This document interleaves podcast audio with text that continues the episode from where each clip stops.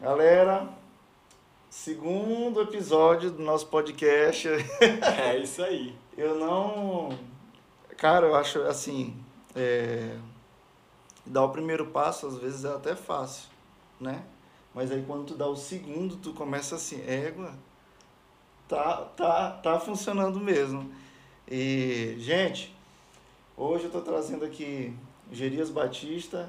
Gerias é casado, Gerias é pastor, é músico e líder do Ministério Eterna Adoração. É, bem lá atrás, quando eu era bem, bem novinho, é, eu tive um tempo com ele, acho que ele nem lembrar, nem, nem lembra, né? Que eu era muito, bravo. muito pequeno, era muito novo e... Mas enfim, eu acho que em 2000, quando foi que a gente se encontrou lá no lançamento? 2019. 2019, eu escutei, ouvi falar sobre o Ministério Eterna Adoração e a gente foi lá e reencontrei. E aí eu contei toda a história, Sim. né? Aí Gerias foi entendendo. E aí, Gerias, se apresente. Se apresenta. É, a verdade, assim, ó, eu fiz algumas enquetes, né, no meu Aham. Instagram, no Instagram do podcast, e eu percebi que tem uma galera ainda que, que não te conhece, sim, né? sim, sim. E eu acho muito interessante, eu acho importante a galera te conhecer, porque é, quando eu conheci o trabalho da Eterna, é, logo me chamou a atenção. E eu quero te dizer que isso é o que mais chama atenção em São Luís na galera, é isso. Né? Infelizmente, o pessoal sempre olha logo para essa questão estética, É, estrutural, né? Mas a gente sabe que existe um trabalho espiritual, um trabalho Com certeza. de compromisso com vidas, né, por trás de tudo isso. Mas vamos começar do começo. Bora lá começar do começo. É, eu sei que tu é filho de pastor, Filho né, né, pastor, pastor Gerias? Josué, Pastor Josué, então creio que tu nasceu já em um lar cristão. Cristão. Cristão, né? Sim. É, mas como foi? Como foi que tu começou a, a, a, te envolver com a questão do louvor? Tá, bora lá. É, é legal assim a gente falar a história do começo, né, pra Isso. todo mundo entender. É, todo mundo já sabe que eu sou Gerias, né? Filho do pastor Josué, da irmã Arlete, meu irmão Joás. E eu tenho uma irmã também, Andressa. E família pastoral você já sabe como começa, né? Tá todo mundo envolvido na igreja e tudo. Isso. E eu sou o filho mais velho, então assim, desde quando eu me entendo por gente, eu nasci dentro da igreja, sabe? Praticamente você olha todos os, os sistemas da igreja desde criança. Então, Já nasceu é, inserido, ali naquele inserido no, no contexto de igreja. E quando aos meus 5 para 6 anos, vem uma tia minha e deixa na, na casa dos meus pais um tecladinho Cássio. Sabe aqueles Cássios que tem aquele, aquelas musiquinhas de bombeiro? Aqueles de brinquedos, né? E aí, criança de, Aham. de 5, 6 anos, gosta de curiosidade, né? Apertar lá e tudo. Só que eu não queria só apertar os botões. Eu queria saber o que que era aquelas teclas brancas. E curiosidade de criança é Ah. engraçado, né? E aí eu comecei, né? Parabéns pra você. Ai, que bonitinho, né? Os pais. Ai, tio ficar do lado, ai, que bonitinho. E eu comecei a tocar. E aí, o meu contexto musical vem muito da família do meu pai. Por quê? Os Ah, meus então, tios, eu já tenho uma veia musical, porque meu pai já toca né, violão, já entende, porque meu pai teve banda, cara, quando era jovem. Olha É que mesmo? meu pai teve banda, rapaz, eu não vou nem te contar que era a banda, então o que acontece? Era, era pérolas aqui, entendeu? Os caras, é, cara. é tipo os anciões, os mestres, e aí é, vem isso já de família, só que o meu primeiro contato foi assim, sabe? Cinco anos, tecladinho lá, ia tocando, aí meu pai viu que eu tinha um coisa para aquilo, aí começou a me ensinar, ó, aqui é o dó, e era o pé de galinha, lembra? Sai, Ele ficava ré, mi, fá, sol. Aí ficava lá, dó. E eu ficava repetindo aquilo. Pelo que eu percebi, quando tu olhou esse brinquedo, não largou mais, né, Não, eu Gerias? não larguei, mas calma aí, eu tive uma, uma tensão com ele também. Então, quando eu fiz de 6 para 7 anos, eu já não tinha tanto afã, porque assim, eu já sabia onde era o dó, o ré, o mi, o fá, o sol, lá e o si. Beleza, o que era dó maior, menor, só que aquilo não estava mais me gerando uma expectativa. Então, criança de 6 anos quer fazer o quê? Quer brincar de carrinho. só que o meu pai disse assim, não, você não vai brincar de carrinho. Eu vou comprar uma apostila para você decorar. Meu Deus. Cara, aí eu comecei, sabe? Comecei a pegar lá a apostila e tudo. E aquela curiosidade, né? Olhava, via lá no tecladinho, Então, assim, mesmo não- sabendo, mas o teclado é muito intuitivo, né? Você tá lá marcado as notinhas, aí você olhava, ah, aqui é o dó. Certo. Então, eu ia caçando, ia fazendo Uhum. as notinhas. Resumo da história: com seis anos, meu pai começa a me levar para a igreja já com o tecladinho debaixo do braço para tocar na igreja. É mesmo, Jerez, Então, com seis Com anos. seis anos de idade. Então, imagina a minha cabeça. Eu olhava para as outras crianças, tudo correndo na igreja, Com carrinho, com E eu? bicicleta. com o teclado. então, o que acontece? O meu contexto começa aí. Então, seis, sete anos, com oito anos, eu já comecei a perguntar coisas pro meu pai que meu pai não sabia mais perguntar. Ah, o que é um dó com nona, um dó com sétima, um dó com quarta, um dó com... Sabe? E aí eu começava a perguntar ah, o que que é uma, uma inversão, ah, uma... co- Com ele- oito ele- anos. Não, e aí ele não sabia me responder. Ele falou assim, meu filho, te vira. Então, a já minha parte, pois é, dele, a já. minha parte musical foi aí, dos meus 5, 6, 7, 8 anos. A minha curiosidade Sim. aguçada, entendeu? Com oito anos tu já tocava teclado. Não, com, to, com 8 anos eu já tocava. Sempre, só que eu tinha muita curiosidade de sair daquelas três notinhas, Entendi, entendeu? entendi. E aí eu lembro que é, a gente sempre olhava outros tecladistas tocando e eu achava engraçado que os caras faziam umas inversões, né? Só que naquela época eu não sabia o que era inversão. Aí eu olhava o cara tocando e eu treinava em casa. E aí eu acabei. e Tu Isso, já executava Isso. sem saber. sem saber o que era. Entendi. Então eu executava muito pelo ouvido. Pelo ouvido. Aí eu falei, ué, mas aí eu começava a casa, poxa, um dó, ah, eu vou começar na quinta. Ah, agora eu vou começar na terça. Aí eu comecei a identificar que era a mesma Que- nota, só que em projeções diferentes, Diferente. em formatos diferentes. E aí eu comecei a treinar mais, né? Foi treinando, treinando, treinando. Aí eu cheguei com meus 10 anos de idade. Nos meus 10 anos de idade eu ganhei um 520, PSR 520 Yamaha. Eita, meu irmão. Eita, amores pelo... E, né, e, e carro, bicicleta, Que nada, longe. irmão, eu não queria saber de bicicleta não, eu queria saber era de teclado. Aí tu já tinha entendido que o eu teu brinquedo sabia, era é, teclado. Eu já sabia que meu brinquedo era teclado. E assim, aí eu ganhei com muito esforço que meu pai, Uhum. Meu pai comprou. E eu sei que eu fiquei com esse teclado uns 3, 4 anos ainda, sabe? Mas eu namorava, eu colocava os ritmos nele e aí já dá pra você colocar ritmo, né? Uhum. Fazer baixo, fazer harmonia. Ah, meu irmão, fazia graça. nível, era, né? Parecia um sanfoneiro no teclado. então, assim, isso começou a me dar uma outra percepção musical. Não mais só de teclado, mas Só com de- ritmo. É, entendi. com ritmo, fazendo baixo, fazendo uma harmonia. E assim, Um contexto ali de, é- de grupo, né? De, é. de- E aí eu comecei a andar, 10, 11, 12, 13.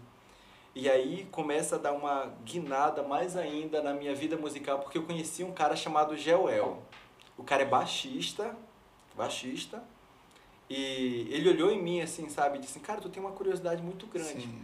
Porque para quem é músico, a gente sabe que se você não tem uma visão aguçada e um ouvido também, você se perde muito fácil. Sim. Então você precisa ficar treinando, né? E aí ele sabia muito de harmonia, sabe? E aí eu lembro que as primeiras músicas que ele trouxe para eu ouvir foi as músicas de Aline Barros. Sabe aquele, aquele CD? Aqueles que- CDs Ah, antigos meu e tal, bem mais trabalhados. bem mais né? trabalhada. Aí eu ficava horas e horas, sabe? Estudando. Parecia que eu era um fã de Aline Barros, mas ainda estava estudando. Estudando. Aí eu lembro que a música que eu mais gostava de tocar é aquela. Fico feliz em vir em... Só por causa tã. Rapaz, eu repetia aquilo. Chegava uma hora que minha mãe falava, pelo amor de Deus, para de tocar. Que até o teclado já tá tocando sozinho. E assim, a minha guinada musical foi bem aí. A minha sacada que, que o, o Geuel me ajudou foi aí. 13, 14, 15 anos Foi onde virou a chave. onde virou a assim. chave pra harmonia, entendeu? Pra Uhum. eu saber mais o basicão de tudo, sabe? Entendi. E aí aquilo já comecei a ter um domínio diferente. É claro, tudo no autodidata, ouvido e a percepção, olhar. Eu gostava muito de olhar, escutar e olhar as bandas tocando Não é só, não só escutar, olhar também te ajudava muito. Muito, demais. A forma com que se comporta, como é que o cara faz um acorde. Se era assim, numa música tal, o cara que é o sujo, né? Se você Uhum. tá sujando a música, se você tá segurando. entendi. Então, isso, a minha parte musical se resume do básico até chegar meus 15 anos com o Joel, porque ele foi o que me deu a, aquele startzão, assim, En- sabe? Que, entendi. cara, vai para outro nível. É, legal, cara.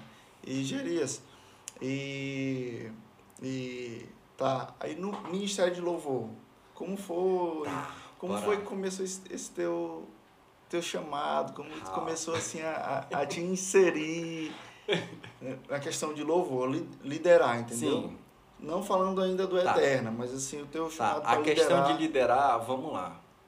Meus 15, 16 anos, eu só gostava de tocar. Cara, a onda pra mim era só servir, sabe? Tá lá, tocando e tudo. Eu não gostava muito de estar à frente, porque isso era um peso. E eu sempre notava isso. E pra, pra gente se tornar o líder, a gente tem que ter bons liderados, sabe? É, exatamente. Então, assim, a gente, eu olhava para as pessoas que me lideravam, eu era, eu olhava assim e falei, gente, eu não sinto, sinto capacidade. Mas sempre o que eu era mais inserido era na parte de, ah, qual é a música que você acha que casa com esse momento? Então eu comecei a ser inserido nesses momentos, sabe? Ah, então, assim, óbvio, os primeiros líderes eram dentro de casa, meu pai, minha mãe. Então, assim, a gente observava. Os outros líderes eram dentro da igreja. Como é que você vai ter essa percepção? Como é que você vai enxergar? Ah, o momento tal, ah, o momento de reflexão. Então eu começava a ter esse feeling da coisa, sabe? De olhar e não simplesmente dizer, ah, não, eu quero ser um líder que eu faço o que eu quero. Não, mas eu comecei a ser liderado por pessoas que me faziam enxergar a música num contexto de igreja. A necessidade. A necessidade. Tipo, o que, que a igreja precisa ser ministrado? O que, que o pastor tem pregado? Pô, que bom ter começado assim, é, é, é, bom demais, né? Porque e aí tu cria um feeling às diferente. Às vezes a gente é só jogado, então solto, né? É. Sem, sem noção. Solto né? aos assim, leões, é, né? E, e, às vezes a gente acaba se perdendo, sim, mas sim. poxa, é legal. Ou desanimando, né? Ou desanimando. Por estar querendo fazer a coisa, uma coisa boa, só que de forma sim. errada, né? Agora, Gerias, é passou um tempo fora, Passei né? Passei fora. Aí sim, agora vai começar. É, aí eu não. Eu, a gente conversou já um pouco sobre isso, mas tu tinha mais ou menos que idade quando. O que, que tu saí... me falou aqui agora há pouco? Tu tava com 15 anos aí, mais ou menos, 15, né? 16 anos. Eu saí daqui, eu tinha 18 anos de São Luís. Elias, conta um pouco pra gente dessa tua história aí. Tá, cara. bora lá. Eita, haja história, vamos lá. Assim, meu irmão, eu saí daqui com 18 anos para fazer seminário. É, Deus, eu resisti muito, sabe, para para ir para o seminário e tudo, porque eu já sabia o peso que tinha a responsabilidade dentro de casa através do meu pai e da minha mãe. Porque é uma responsabilidade muito grande você plantar igrejas do zero, saber edificar. E, e sempre os, os, os, ministérios que nós andávamos era começava do zero e ficava ali três, quatro, cinco anos, aí a gente começava tudo do zero. Ou seja, eu tinha amigos até cinco anos de igreja e depois eu zerava tudo de novo o jogo, sabe? Aí eu sempre falava, pai, eu nunca tenho amigo. Aí eu falei, não, é melhor para você, você faz um ciclo maior, né? Então, assim, essa parte é, influenciou muito na minha vida. Em que sentido? Eu amadureci muito rápido por entender o que era um chamado de Deus, sabe? Qual é o objetivo real nosso? Será se a gente tem estado nas nossas igrejas confortavelmente? Ou será se a gente tem entendido o que Deus quer para a gente fazer dentro da nossa igreja? Servir, ajudar, amar os nossos irmãos. E aí, quando eu saí daqui de, com 18 anos de idade, eu saí da minha zona de conforto. A igreja não é um lugar de conforto, é um não. lugar de trabalho, né? Trabalho, não tem jeito. E aí, eu saí da minha zona de conforto, porque a minha zona de conforto era meu pai, minha mãe e meus irmãos. Sim, sim. E meu ciclo de amizade, sim, né? Com certeza. E aí, ali tava bom demais. Tava né? ótimo. E aí, quando eu saí daqui, eu lembro que eu disse, cara, tô ferrado. Foi mesmo. Né? Porque minha vida sempre foi aqui. Meus, meus amigos próximos, colégio, tudo, tava tudo aqui. Como é que eu vou para um lugar onde, onde não conheço ninguém, começar tudo do zero? Começar do zero, né? Aí, resultado. Aí eu comecei a procurar Belém, procurar Recife. Ah, ainda aqui procurando... Aqui, ainda aqui, ainda aqui. Para saber seminário, seminário. para onde Deus realmente iria me levar. E aí eu conheci um maestro da Igreja Batista do Calhau chamado Franzé Almeida. O cara era animal, sabe? Regendo a orquestra. Eu olhava assim e ficava, meu Deus, esse cara domina tudo. Porque reger uma orquestra, o cara tem que, é, ter, tem que ter um baita de um domínio. E aí eu comecei a, a ir aprender com ele, sabe? Estudar um pouquinho. No início eu cheguei para ele e falei, ah, eu queria que você me ensinasse. Mas eu lembro assim que depois de dois meses, ele falou, não, tu não vai, não vou te ensinar nada, nada não, é tu que vai ser o professor aqui. Isso, isso, isso, isso eu ainda estava aqui, aqui, ainda, me preparando para saber para onde eu ia. E aí ele começou a observar aquilo e começou a me instigar. Cara, o que, que tu tem sentido? Eu falei, ah, cara, eu amo servir na igreja. O que, que você ama? Ah, eu amo pessoas. O que, que você gosta mais? Ah, cara, eu gosto de missões, eu gosto de me envolver no louvor, eu gosto de, de estar perto das pessoas. Ele falou, cara, tem um seminário que eu vou te levar ele, ali. Ele querendo te entender para saber entender qual para o melhor... contexto, o contexto. Então, Entendi. assim, ele me inseriu num contexto que eu falei assim, cara, esse cara é doido. Aí ele abria a boca e falou assim, cara, por que você não vai para São Paulo? Eu falei, nem a pau. Não, não vou. Não vou porque, cara, eu vou me perder naquela cidade. Eu me perdi em São Luís do Maranhão, gente. Imagina em São Paulo, cara. Longe, Porque né, cara? São Paulo, você sabe, né? Zona Sul, Zona Leste é Não, cor, e aí muda número e vai. Não, Quando a gente vai lá, a gente fica só numa região, né? E aí o que acontece? Quando eu saí daqui, ele me deu um bilhetinho e o bilhetinho falava assim, ó, você vai para São Paulo, fala com o maestro Donaldo Guedes da Igreja Batista da Liberdade. Para quem não conhece, Igreja Batista da Liberdade é uma das igrejas mais conceituadas em termos de música. Música Igreja coral, Batista da Liberdade. música coral e de orquestra. Então, eles chamam de coros graduados. O que, que são coros graduados? São coros que leem partitura. Então, são poucos corais que nós temos hoje no Brasil que leem partitura, que nem lá. Então, eu cheguei no seminário. Detalhe, tá, gente? Eu fui, Então, tu dec- decidiu tua decidi ir carta São Paulo. Decidi pra pra São Paulo. Beleza. Mas olha só o que que Deus estava preparando para mim. Saí daqui e tal. Meu pai pagou, né? Sim. a inscrição e tudo, cheguei lá, feliz da vida, ah, tô em São Paulo. Vamos fazer a audição, vamos. Aí cheguei com a professora, a professora falou assim, ah, você, você escolhe aí, ela me deu lá uma partitura, você escolhe aí. Eu falei, não, canta qualquer coisa aí que toca atrás dela. Beleza, canta Alvo Mais Que a Neve. Parará, comecei a tocar lá, Alvo Mais Que a Neve, toca de novo. Aí eu toquei Alvo Mais Que a Neve, só que como se fosse uma segunda harmonia Certo. diferente.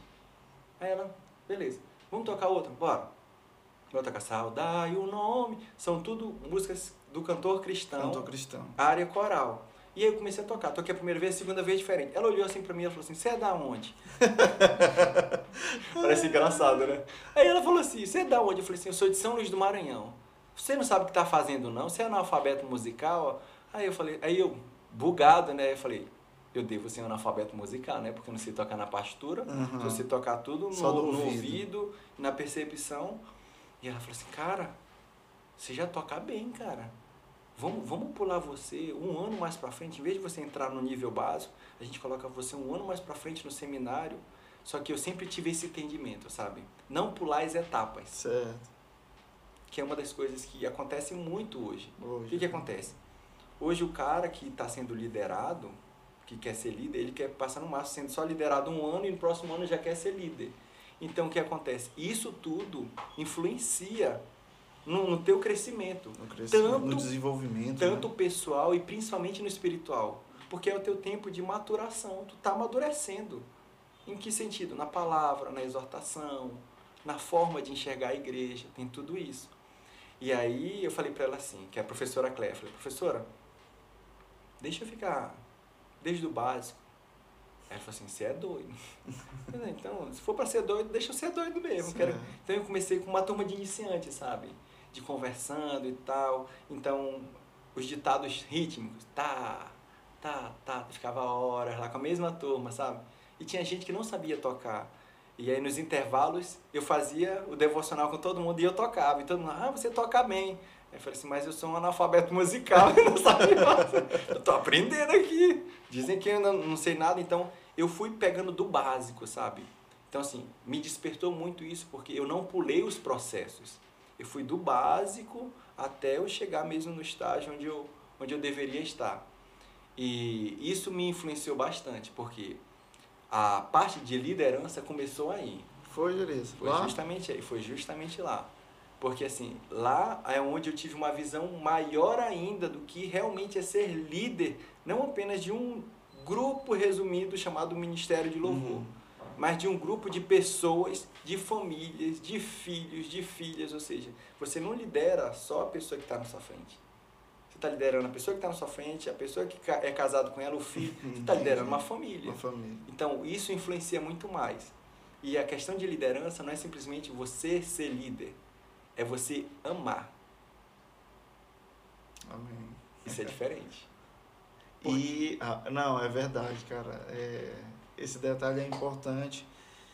É, tem muita gente que está na posição de liderança, mas não tem Amor. amor, né? Se não tiver amor, não adianta. Não adianta. Porque aquilo ali vai ser uma liderança simplesmente ou por um cargo, ou por um status, ou por algo que você Ou- acha que merece estar lá, entendeu? Ou às vezes a pessoa ela é competente, Sim, ela, sim. ela, ela é estratégica, né? Ela Sim. tem um espírito de tem uma liderança, organização, é, tem tudo isso. consegue organizar toda a estrutura, mas não tem aquela cereja do bolo, né? Que, que é o amor.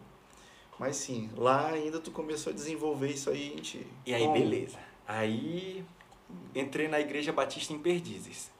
A Igreja Batista em Perdizes é uma igreja na zona oeste, na frente da PUC, imagina, PUC São Paulo. Eu só via em livro, só via em livro e eu olhava na frente, Na sabe, na frente. frente do seminário é PUC. E aí aquilo me encantava, porque eu queria conhecer. E eu sabia que o seminário tinha uma parceria com a PUC. Qual era a parceria? A biblioteca. Então, meu irmão, as minhas tardes, porque o seminário era à noite, as minhas tardes eu ia para dentro da biblioteca da PUC, para saber como era lá dentro, como é que funcionava a faculdade, altos livros, altos Sozinho. Gerias, em São Paulo. Nossa, mesmo. irmão, altas coisas para eu aprender sozinho. Aham. Mas tudo isso é engraçado. Tudo que nós aprendemos dentro da nossa casa acaba refletindo fora de casa. Qual o sentido? Nas nossas correções, nas nossas conversas com os nossos pais, no nosso sentido de sentir falta dos nossos irmãos. Tipo, tem um, um lado do desenvolver pessoalmente e espiritualmente, mas tem um outro lado. Você perde muita coisa. Você ganha muita coisa, Sim. mas você perde aniversários, o dia a dia, as conversas, as risadas, Perde muita coisa, né? cara? muita coisa. Então, assim, ao mesmo tempo que era um tempo de amadurecer, ao mesmo tempo era um tempo de, de se desprender, sabe? E muita coisa assim.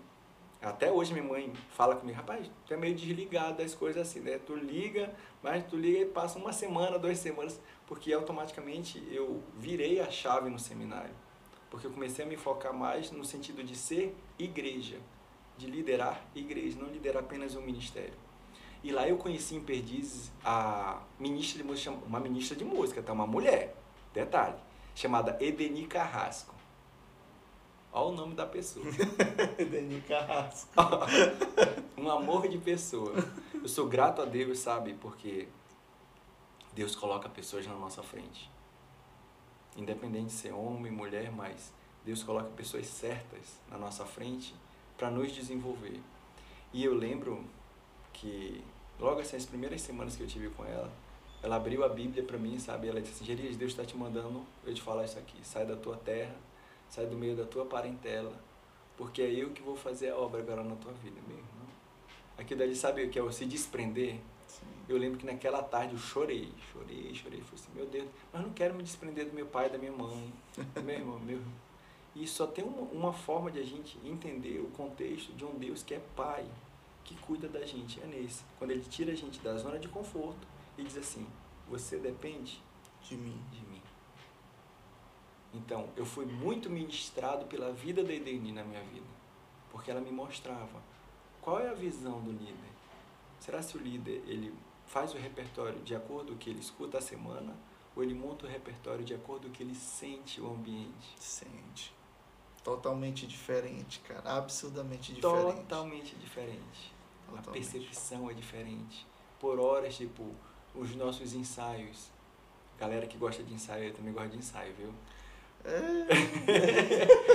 Os nossos ensaios, é, era- ia escolher música, era, me colocava lá no piano, cara, virava um espontâneo. E aquele espontâneo a gente levava para a igreja para ser ministrado. E a gente sentia Deus agindo desde o ensaio desde o ensaio. até chegar no domingo. Era uma continuidade, né? Impressionante. Aquela atmosfera que se iniciava ali Isso. era, era repassada para a Não igreja. era né? mecânico, sabe? Não era, ah, eu vou ensaiar de novo a mesma música. Uhum, entendi. Não, eu vou ensaiar a música como se ela fosse a primeira vez. Não, eu vou fazer um arranjo como se Deus estivesse na minha frente, eu estivesse morrendo de vergonha, mas eu vou dizer para ele, Senhor, o que eu tenho para te oferecer é o meu melhor. E não é o meu, melhor dos meus dedos, é o melhor da minha vida. No meu coração, né? Isso influencia demais. Que é isso que a gente fala. Para você ministrar os corações das pessoas, não começa nos seus dedos. Começa no seu No coração. Pô, mano, que, que, que bacana, né? É mais um ensinamento, assim, muito legal, assim, pra, pra gente, né? Porque hoje, é, questão de louvor na igreja, cara, ficou uma coisa um pouco Mecanizada, né? mecânica, né? E... Tá muito apresentável, né? Tá É, e a gente ficou tão assim que, que a gente começou a perceber isso e a gente está agora lutando para fazer o caminho de volta, né? A gente, gente, vamos fluir mais, Sim, sim. vamos fluir no ensaio, na hora da ministração, nós, beleza, Deus gosta de organização, a gente organiza aqui um set, mas vamos fluir no espírito, Com né? certeza.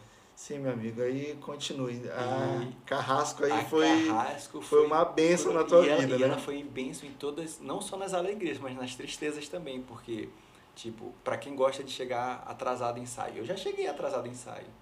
E eu não chegava atrasado em ensaio, não era 30 minutos. Eu cheguei uma vez atrasado 5 minutos, ela me deixou no banco. ela falou assim, senta aqui meu filho. Aí fiquei lá, né, no ensaio, tá, né? "Ei, Mas ela vai me chamar, porque eu sou tecladista, né? Eu falei assim, Gerias, nesse domingo não. Aí eu, oi? Você tem que aprender a ter responsabilidade com Deus. Isso foi a primeira vez que tu te atrasou, ela Não, a primeira vez foi, sabe, no limpo. Ela era muito, muito verdadeira naquilo que ela falava. E ela não, não tinha acordo, não, né? não tinha acordo, porque na real para nós a gente se baseia muito na nossa liderança, mas o nosso maior líder a quem a gente deve agradar é Deus. Entendi. Então, se eu quero agradar a Deus, eu faço questão de chegar 30 minutos antes do ensaio, uma hora antes, duas horas antes. Para quê? Me prepara espiritualmente. Eu vou ver meu instrumento se está faltando alguma corda, se quebrou alguma corda. Aí eu vou tocar. Senhor, começa a ministrar, fala comigo aqui. Porque na hora que começa o ensaio, é onde você já está pegando fogo. Exatamente. E aquilo dali sai rápido. O ensaio, em vez de ser pesaroso, Uhum. chato, Um negócio de, ah, Onde e aí, esse- bora, pessoal, Aí bora. você fica, ei, irmã tá cantando desafinado, oh meu Deus. Sabe, a gente, a gente tem essa parte técnica, mas será se o desafinado ele pega muito mais do que o coração da pessoa? Será se Deus realmente ele está ligando muito mais para sua técnica ou para sua vida? Hoje a gente está vivendo essa era, uma era muito mais técnica, Uhum. tecnológica, né? Tecnológico, As coisas estética. estética, né? Tá tudo assim, né? Ah, o Ministério é a visão, é a fotografia, é o videomaker que tá fazendo, ah, é a agenda, o card, tudo, tem que estar tudo, sabe, esteticamente. Perfeito. Mas se a gente olha tudo, todo esse contexto e se não tem vida com Deus, muda. Tá perdendo tempo, né? Não, não adianta. Então, assim, ela foi me ensinando, sabe? Ah, como, como falar com alguém que não está querendo ser submisso à sua liderança? Isso é ensinável. Só que os nossos líderes de hoje, alguns líderes já perderam isso, porque eles não passam para os liderados. E aí vai uma dica para quem é líder, hein? Uma dica boa. Passe para o seu liderado tudo que você sabe. Não esconda nada. Mostre para ele, seja verdadeiro o máximo possível. Porque você não está influenciando, não é só uma vida, você está influenciando a vida que vai influenciar a outra, que vai influenciar outra geração e outra. A gente não sabe. Eu tenho um testemunho que O poder da nossa influência é muito grande, né, é, Gerias? a, a gente às vezes se limita muito em achar que nós vamos ser para sempre na igreja. E nós temos um prazo. Nós temos um prazo. Verdade. É, a questão toda é, será se eu estou fazendo a vontade de Deus e eu sei onde é o meu prazo? Será se meu prazo é 4, 5 anos? Opa, Deus me usou, gente, agora vai vir alguém melhor que vai Exato. continuar o trabalho. A gente precisa estar sensível, Sim. né? Ter uma vida de intimidade com Deus pra gente entender o Com nosso tempo, certeza, né? com certeza. E aí os outros foram ensinamentos mais de obedecer a Deus acima de todas as coisas, de dedicar a vida. Essa parte de dedicar também é, é muito é, é uma coisa muito sensível, né? Porque às vezes a gente está dentro da igreja a gente olha assim, ah, não, mas eu estou me dedicando com a minha vida. Aí você está falando da boca para fora, mas no seu coração tá lá, tu continua no mesmo nível, cara, musical. Tu tá fazendo a mesma coisa. E a gente acha que o que a gente fala, isso vai influenciar muito mais. Mas Deus não está ligando pro que a gente fala. Deus sonda O coração. o coração. E aí é nessa linha que ela me puxava, Gerias, os teus pensamentos, as tuas ações, as tuas palavras, tu vai dar conta diante de Deus. Então você pode falar para mim que está fazendo melhor, mas para Deus Gerias era um seminário teológico, Teológico. com viés musical, é- era isso? teológico, é, tanto para o viés musical, que lá é assim, você faz teologia, certo? Sim. E aí tem educação musical e os cursos de música. Educação musical, canto e regência. Nossa. Tu Entendeu? passou quantos anos lá? Cinco anos. Cinco anos. Cinco anos. Cinco anos de pura misericórdia e graça de Deus. E, E a- bota misericórdia nisso. Pô, cara, legal, assim. é, Não foi só questão musical, né, Não, cara? Foi contexto mesmo de, Foi um de, de- contexto de, de de igreja vida de, de cristão mesmo, né? De, de como ser um discípulo, né? Sim, Como sim. ser um discipulador, Sim. que, é, que para mim se enquadra aí a, a ser líder, né? Sim. Mas aí, Gerias, depois de lá, de- desses cinco anos lá estudando lá, tu voltou para São Luís ou tu... Tá. Quando, quando eu estava lá, eu tive mais uns outros privilégios. Quais são os privilégios que você tem em São Paulo? Porque São Paulo também te dá privilégios. É, Eu estava numa igreja que é, tinha, tinha um volume de programações razoável de música, de teologia. Então, tipo, Rossel Shed, Luiz Saião, professor Itami, essas pessoas do pessoal de teologia que já conhece, eles estavam no meio, estavam ambientados o tempo todo na igreja. E aí quem a gente vai conhecendo por lá? Paulo César Baruch, Quatro por Um, sabe? A gente vai conhecendo muita gente, Aline Barros. é nessa parte que a E galera essa quer parte que chegar. A galera quer chegar. E aí o que acontece? Isso, isso pra mim, era, é legal eu falar isso porque você só via na capa do CD, né? Tipo, Paulo César. Vou contar uma coisa aqui que eu acho que a maioria do pessoal não sabe. Com Paulo César Baruch, com 16 anos eu toquei com ele no 100% Jesus. Antigo 100% Jesus, que era na Praça Maria Aragão. Ele veio aqui. Ele veio, montaram uma banda e aí me incluíram com Deixaram 16 só a va- a vaga do só teclado. deixaram a vaga do teclado. E aí eu lembro que eu estudava no Batista, né? Aquela fa- faixa do cheiro verde, lembra? Do, do Szão. Sim. Meu irmão, eu odiava aquela farda. O que acontece? Aí eu fui, saí da escola meio-dia, meio-dia, meio-dia e meio, e aí a van tava me esperando e eu fui direto para Praça Maria Aragão para ensaiar com Paulo César Baruch. Quando eu cheguei lá, eu era a única pessoa de farda no meio do palco inteiro. Não tinha como me esquecer. Gerias, tu não pensou em pelo menos, pai, eu vou colocar uma camisa na nada, boca. meu irmão, que nada. Eu, eu nem ligava pra É. isso. Eu ligava era para as experiências que Deus estava me Amém, dando, sabe? cara. E aí, eu lembro que tava todo mundo lá, né, e tal. E aí ele chegou assim pra mim, você tá bonitinho com essa farda aí. Cara, eu já acabei de rir. Aí, beleza, aí a gente trocando ideia. Ele perguntou, ah, você tem quantos anos? Eu tenho 16 anos. Ah, cara, toca essa música aí. Aí eu comecei a tocar, pá, pá, foi tocando. Rolou ensaio, no ensaio foi... Esse muito- evento aí foi antes viajar. antes de, Ah, de ir para. São Paulo. Isso é uma das coisas que as pessoas não sabem, sabe? Porque tudo que aconteceu mais para frente, eu já tive um envolvimento para trás. Já tinha tido ali uma conexão ali. né? Congressos, sabe? É, de marchas para Jesus. Tudo isso eu já tinha feito aqui em São Luís, com envolvimento com alguns cantores que tinham vindo. Entendi. Então o que entendi. acontece? Isso foi uma preparação. E eu lembro que quando terminou tudo, aí o Paulo César falou assim, falou assim pra mim: Cara, quando tu for para São Paulo, tu vai lá no meu estúdio. E o estúdio que ele trabalha é o estúdio da Saluz, né? Que ele comanda tudo lá. Certo. E aí eu fiquei assim, cara, eu nunca vou para São Paulo, eu moro em São Luís do Maranhão, só se Deus me levar. E pra onde Deus me Levou. levou, deu para entender. Então, assim, eu lembro que tinha um evento lá na igreja chamado Adoração Agosto, que funcionava no mês de agosto. E no primeiro ano, quem a gente levou foi Ademar de Campos e Paulo César Baruch. Só Gente, É. sério, fala pra você. E eu, acho que grande ao Senhor foi a primeira É. música que eu aprendi a tocar no violão. ele exaltado, quem não cantou com ele exaltado? Então, assim, quando eu vi essas pessoas, e eu fazia parte, parte do núcleo, porque assim, tem um- uma, uma responsabilidade como ministro de música, Edeni, mas ela tinha os assessores dela, que eram os secretários. Então, é, eu tava lá no meio, sabe? Tu Querem- tava ali como se fosse fazer é, parte da equipe ajudando, dela, ajudando né? tudo ah, para conversar, ah, tá precisando, ah, vai dar o suporte em tal coisa. Então, eu estava no meio. Então, isso é legal também, porque você acaba não aprendendo a conhecer as pessoas, mas saber como é que faz a programação. Entendi. Como é que um congresso funciona, como é que faz o network com, os- Aham. com as pessoas até chegar no dia, sabe?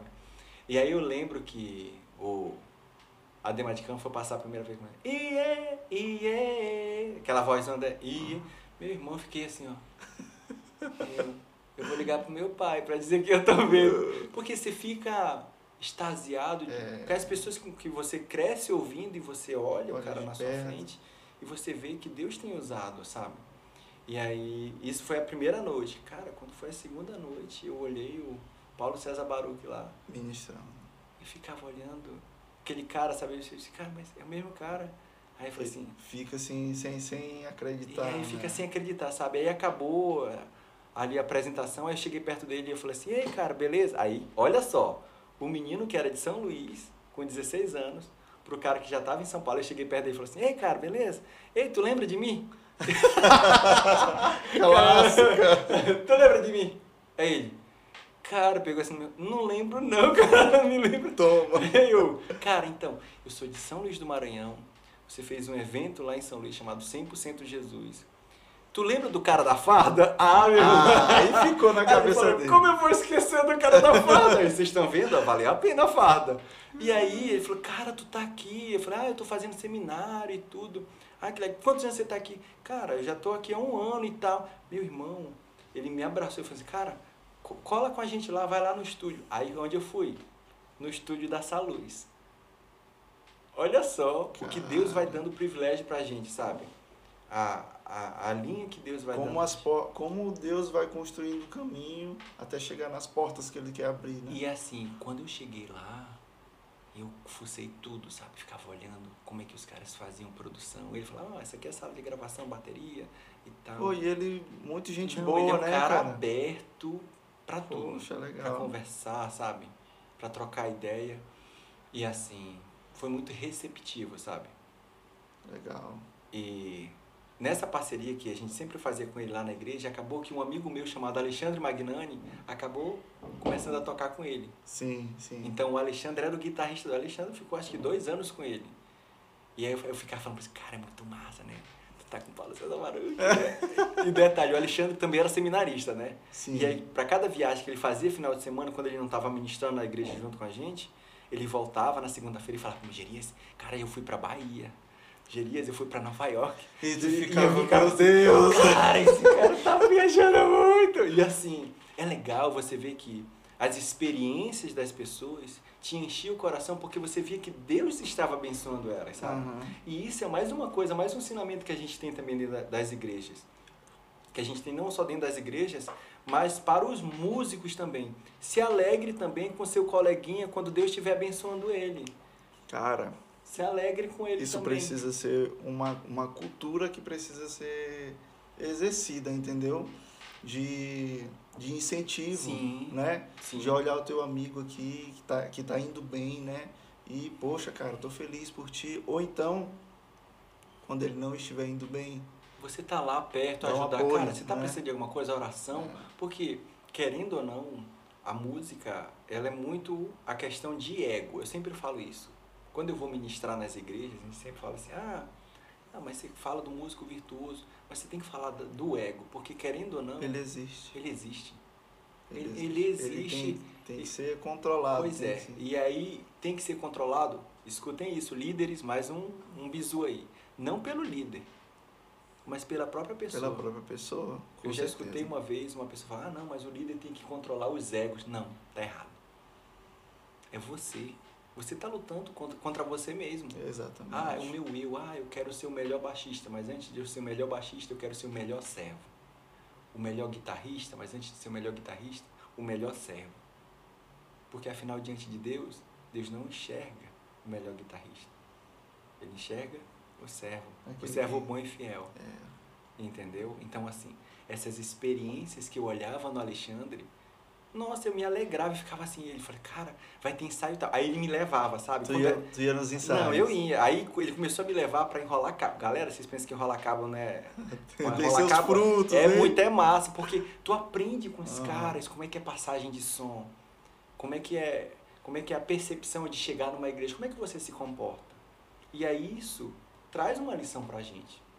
A gente tem hoje uma geração que está muito mais no ah, o que você vai me oferecer para eu ir na sua igreja? A gente perde, sabe? Perde a questão de enxergar que igreja é uma extensão da sua igreja. A outra igreja que você vai ministrar é uma extensão da sua igreja, independente da placa. Da placa de denominação. Do né? bairro, da localidade, do estado. Você, é só uma extensão da sua igreja. Você, você que é o privilegiado.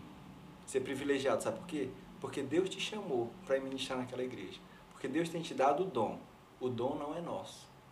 O talento não é nosso. O talento é dado por Deus, o dom é dado por Deus. Então nós somos privilegiados, sabe? Quando a gente enxerga isso e diz assim: Deus, o Senhor que me deu, qual é a melhor forma de eu voltar a isso? Porque a gente sabe, a gente pode passar a nossa vida toda, a gente não vai conseguir voltar. É dado por Ele. É, é dado. O que é ele graça, quer né? É graça. O que Ele quer é vida. Então, assim, eu fui crescendo, sabe? E aí eu comecei a ter as minhas também, as minhas também ascensões também. Porque dentro do seminário, é, são indicações em cima de indicações. E aí eu comecei a tocar também com Cristina Mel. Olha só que legal. A minha mãe amava Cristina Mel, viu, gente? Só pra vocês saberem. Olha só. Essa eu não sabia, gente. Pois é, olha só a sacada. Ah, mas como assim, Gerias? Cristina Mel ia ministrar nas igrejas e precisava de um tecladista, aí o pessoal, chama o Gerias. Começaram a te indicar. A me indicar, chama o Gerias. E aí, Tudo isso fruto dessa rede de relacionamento, rede né? de relacionamento. E aí eu lembro que uma vez também a gente chamou a Aline Barros e eu acabei entrando no cast também para ser hold. Aí eu comecei também a rodar também, a Ah, conhecer mais. Aí foi outro patamar. Aí é outro nível, entendeu? Então, assim, você acaba entrando em um meio que você diz assim, cara, mas eu só vim aqui para fazer um seminário. Tu não tinha essa expectativa Não, a minha nenhuma. expectativa era só o conhecimento, a abordagem, tudo que estavam abordando no seminário, para eu exercer isso dentro da igreja. O plus, o extra, ou os créditos né, que Aham. Deus começou a dar por fora, foi esse conhecer o pessoal por fora. E aí eu come- comecei a tocar, comecei a rodar com a Aline Barros. Toda vez quando ela ia por lá, chama ali, ó, tem um hold legal e tal, o cara sabe, entende, já começa. Mas isso tudo eu pegava experiência porque eu já tinha passado com o Paulo César. Entendi. Aí eu já comecei a tocar com Cristina Mel. E aí eu já comecei a andar com a Aline Barro. Então vai puxando. Aí vem uma sacada boa. 4 por 1. aí veio outro nível. O outro nível que eu olhava assim, cara, Tá, é. cinco pães e dois peixes. Então eu acho que a gente pode entrar nesse assunto. Tu passou por Paulo César Baruch, Cristina, Cristina Mel, que eu Mel. não sabia. a Aline um Barros. Aline Barros. E aí, mano, tu chegou no 4 por 1 Ah, irmão, aí foi. E aí eu quero entender porque até hoje eu vejo que tu tem um relacionamento Sim, muito tenho. legal com o Mantém um né? Eu não sei se com os demais. Sim, sim, o Valmir, o Clever. O Né? Clever foi o último vocalista, Foi o né? último vocalista, mas teve o Marcos Salles, né? Sim, teve o Marcos Salles. O Marcos, o, o Emerson Pinheiro Sim, também. Mas foi um dos primeiros que foi logo sempre, que era o né? tecladista. Entendi. Aí teve o Bruno também, que tocou também, que é o marido da Bruna Carla. Sim, eu sei, sei. E mano, conta pra gente, como é que como que começou e como que, que perdurou até hoje? Eu acho muito legal. Pois é, né? aí que Essa tá. amizade de vocês. Amizades verdadeiras, né? Verdadeiras e sinceras, que Deus é que traz essas alianças, sabe? Porque eles são do Rio de Janeiro, São né? do Rio de E Janeiro. tu tava em São Paulo. E eu tava em São Paulo. Só que nesse mundo de vai e volta, de tocar a igreja, de ponte aérea Rio-São Paulo, eles sempre ministravam em São Paulo. Aham. Eles sempre foram fortes no Brasil todo na época do pastor Marcos Salles. Marcos Salles. Que era os cinco, cinco era, pães e dois era, peixinhos. era Brasil mesmo, né? O, quem quem não, não tocou Vem Senhor, encher este lugar. Agora imagina escutar Vem Senhor, encher este lugar no palco. Meu irmão, Cara, tu entrava no manto na hora, aqui, em ficava... São, "Ei!" aqui em São Luís eu, eu assisti show de, de 4 Pois por 1 é. e era uma pressão. E aí você acaba que você adquire muito esse conceito do que eles pensam. E é legal assim. São estilos diferentes. Percebam vocês o que Deus faz. Paulo César Baruch, ele toca um estilo diferente. Hum. Cristina Mel já é um, um estilo mais pra família, mais cadenciado. Aline Barro já, já é mais popzinho. Pop, E 4 por 1 é aquele pop rock pop que você, rock você diz assim, meu Deus, é timbrar, É. sabe, é pegada. E você olhar, tipo, Valmir tocando, meu Deus, eu ficava dizendo assim, gente, cara, como é que pode? E você É vê um pop rock inglês, né? É. Aquele negócio assim, as guitarras. mais quente, pegada né, de baixos, tal. mais em cima. E aí, aquilo foi me dando mais proximidade deles. Em que sentido? Igrejas, o ciclo, sabe? Volta e meia, quando a gente. Ah, ia tocar no mesmo lugar, eles estavam também. Ah, rapaz, o gerente está. Ah, cara, cara, quanto tempo? Então, aqui dali começou a trazer mais proximidade. Eles, começava, partia deles. Partia deles. Aí começava, sabe? Cara, vamos ficar com a gente. Eu falava assim: ó, oh, mas eu tenho que falar com o pessoal da minha igreja, porque isso é uma outro, outro ensinamento, ó, outro ensinamento em cima. Geralmente a gente, quando a gente está vendo que está crescendo musicalmente, a gente quer partir logo para virar. Não, a gente quer logo criar asa. É, e, e achar não, que. Peraí. Eu já tô é. no nível aqui. Só que eu parti sempre do princípio de honrar quem são os meus líderes, principalmente os pastores Amém, e ministros de música. No caso, uma ministra de música que era Edeni. E aí eu perguntava para ela, Edeni, eu posso ir? Ela falou assim, Gerias, eu tô vendo que você tá querendo aprender mais coisas. Eu vou começar a te liberar. Aí eu falei assim, quando, ó, é o seguinte, eu posso te liberar os sábados e um domingo no mês. Meu irmão, parecia satisfeito. Pinto no lixo, feliz, porque quando eu falava para os caras assim, ó, eu tô livre, livre todos os sábados.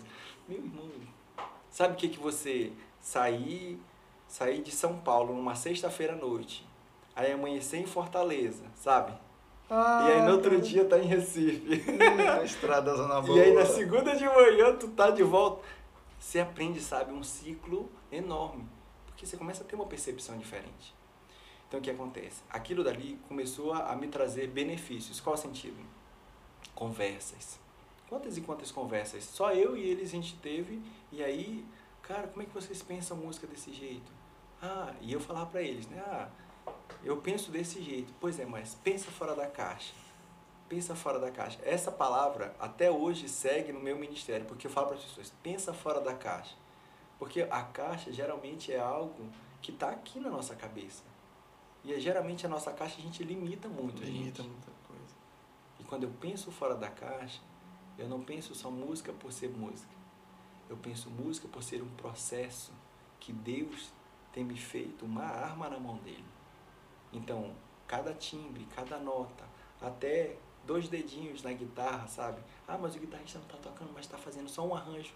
Aquilo dali é algo que Deus tem usado para ir atrás de corações que estão buscando hum, aquele, aquele som. som e aquele som a gente diz, ah, mas é só são dois dedos, mas só precisa dois dedos para Deus falar. Cara, engraçado que, que tu tá falando isso e eu já ouvi do Andrade falando isso. Então provavelmente tu deve ter escutado isso. com certeza, com e, certeza. Cara, impressionante, cara. E assim, fui bastante influenciado, sabe? E a influência foi tanto assim que a amizade começou, sabe, a brotar ali e Direito tu começou a viajar com eles a ali, viajar, mais assim, a conhecer mais perto, nas regiões próximas nas, nas ali, né? regiões né? próximas. Porque o que acontece? O meu seminário sempre foi de segunda a sexta-feira. Então, assim, segunda a sexta-feira à noite, eu tava travado ali, eu não podia sair, porque eu tinha, tinha que honrar minhas cadeiras e tudo. É, as minhas manhãs eu tirava para estudar, à tarde eu tirava para trabalhar na igreja e dar as minhas aulas. Ou seja, eu dividia ali o tempo, sabe? Uhum. Então, quando dava para dar as aulas, glória a Deus. Quando não dava, glória a Deus também. Ah, tá falando que tu já dava aula. Já dava já, aula, já, já ganhava o meu dinheiro, já ali, não, porque obviamente, né? Senão não tem como manter, né, a estrutura. Então, Papai assim, o tempo todo. É, né? não, não dá. E aí o que acontece? E não foi nem a, a questão toda, não era nem meu pai, a questão toda é que a igreja já me honrava. Entendi. A própria igreja em Perdizes pagava meu seminário, honrava, sabe? Me honrava com isso. Então Poxa, eu não tinha legal. tanta pressão. A minha pressão era dar minhas aulas as minhas aulas eu conseguia comprar o alimento para o mês, sabe? Conseguia comer pizza, é óbvio, né? tem, tem, tem que fazer isso. Então, isso eu consegui. E quando eu saí do seminário em 2011, eu entrei em 2012, quando eu fui para Manaus e eu comecei a trabalhar no meu primeiro ministério, quem eu chamei para ir lá? Adivinha? Quem eu chamei para ir lá? Duda. Pois é. Eu chamei o 4 por 1 para ir lá. Cara, eu fiz um congresso de adolescentes. Foi em Manaus. Em Manaus. Então, peraí. Tu, tu conclu... foi depois que tu concluiu? Depois que eu concluí. Aí ali, depois que tu concluiu, tu já tava naquele relacionamento com a galera, já, né? Já, já conhecia tava... 4 por 1 e tudo. E aí tu foi para Manaus para trabalhar. Para trabalhar em igreja. Igreja. Para servir em uma igreja, na Igreja Batista Boas Novas. Tu foi só? Foi só. Foi mesmo? Foi só. Meu primeiro ministério. E aí, logo no primeiro ano, pessoal, ah, a gente precisa de alguém para trazer. Mas tu foi logo pastorear ou auxiliar? Não, começar- direto pro ministério, foi direto. Foi mesmo, cara. Não deu tempo nem de respirar. Entrou, mergulhou de novo. Eu saí, mergulhei de novo. Mano. E eu lembro que a gente tinha procurado o Paulo César Baruch pra ir, né? Aham. Porque assim, afinidade você já tem por perto. E aí não deu certo. Aí eu falei com o Thiago Grulha, ele falou assim, cara, não vai dar, mano, não vai dar. Nessa data que tu quer. Aí eu liguei pra secretária do Duda, né? Assim, cara, só se tu falar com ele, porque eu lembro que na época, quando a data que eu pedi era a época que eles iam estar de férias. Aí o que, que eu fiz? Aí eu falei, Deus, me dá a estratégia. Aí eu fui lá no Duda, no número dele. Ei, eu tô fora de São Paulo, eu tô em Manaus. Ele, o que que tu tá fazendo em Manaus? foi muito assim, sabe? O que que tu tá fazendo em Manaus? Eu falei, cara, Manaus foi o nosso primeiro show que a gente fez e tal. Ele te É, foi o primeiro show Ah, do Quatro então Pão foi em Manaus. Então, é, tu foi. eu já muito fui certeiro. Foi muito certeiro. Eu falei, cara, eu tô em Manaus, numa igreja que curte pra caramba o som de vocês, que quer que vocês estejam com a gente. Direis, é congresso de quê? Congresso de adolescentes. Meu irmão, vai lotar. Só falta vocês aqui. Aí ele, o Duda fala com o Valmir, que fala com o Thiago, que era o baixista na época, Certo. que fala com o Clever, e aí os caras, não, beleza, é o Gerias. Já era o Cleve. Já era o Clever. É o Gerias, é o Gerias, é o Gerias, é o Gerias. O Clever eu não conhecia ainda. Eu vim conhecer o Clever em Manaus. E aí, resultado. 2000 e quantos, Gerias? 2012. Ah, já bem mais já pra cá, né? lá para agosto, foi, foi agosto, agosto e setembro que a gente fez o congresso. E aí, resultado, os caras foram. Eu lembro que fui buscar os caras no aeroporto. Meu irmão, foi muita zoeira. Tu imagina, tu buscar os teus amigos no aeroporto. Cara, o que que tu tá fazendo aqui? Quem diria, né? Quem enrolava a cabra e tal. Agora manda na gente. Aí eu Ô, falava, bicho. cara, não. Porque a gente acaba aprendendo isso. Não é quem, quem é o contratante e quem é o contratado. A gente serve ao mesmo Deus. É o mesmo A Deus. mentalidade é a mesma. Então, Eles poderiam muito bem, pô, a gente tá de férias, né? Tal. Não, aí não dá. Deixa a Uhum. gente por aqui então. Os caras foram lá. Cara, eu nunca vou esquecer. Mas a primeira vez quando o Duda começou, a gente tinha alugado um meteoro. Sabe aquele meteoro? Sim, sim. Cabeçote. Botou bem no meio. Ai, Na hora que colocou aquele som. Aí o pessoal, caraca. Aí o Clever começou só a passar o som com guitarra. Guitarra e o Clever cantando. Eu tenho um chamado. Só guitarra e voz. Cara, meu irmão, os irmãos da igreja. Oh Deus! Aí eu falei, mas nem começou Nem a atenção. Então, assim, no sábado, a gente começou o congresso na sexta, sábado o dia todo, e encerrou no domingo. Sabe quando tu vê Deus se revelando com tanto amor, tanta graça, através da vida daquelas pessoas que te abençoaram na época que você estava aprendendo, e aí quando você olha, olha para aquele contexto, por isso que eu sou muito grato a Deus, porque Deus me dá o privilégio, não apenas de servir, mas de participar, sabe? Eu tenho um crescimento não musical, mas um amadurecimento espiritual. Isso é diferente. Não adianta a gente ter um amadurecimento musical sem ter o espiritual. Isso aqui é lado a lado. Lado a lado. É espiritual e musical. Hoje se busca muito o musical. Musical. Muito. né? Então, já se perde o processo. E aí quando eu olhava, tudo, sabe, num contexto toda a igreja cantando. Meu irmão, quando foi cinco pães e dois peixinhos. Derrubou a igreja. chega, Quem poderia? Aí você olhava a igreja, sabe, irmão chorando, eu ficava, meu Deus do céu. Que a Só voz cinco do pães e dois peixinhos. a voz do Cleve é bonita que só Não, também. é aquele, aquele ursão, sabe? Ah. E aí terminamos e tudo, a gente foi deixar ele durante a madrugada. E eu nunca vou esquecer aquilo. O Duda falou assim, cara, como vale a pena a gente cultivar as amizades, sabe?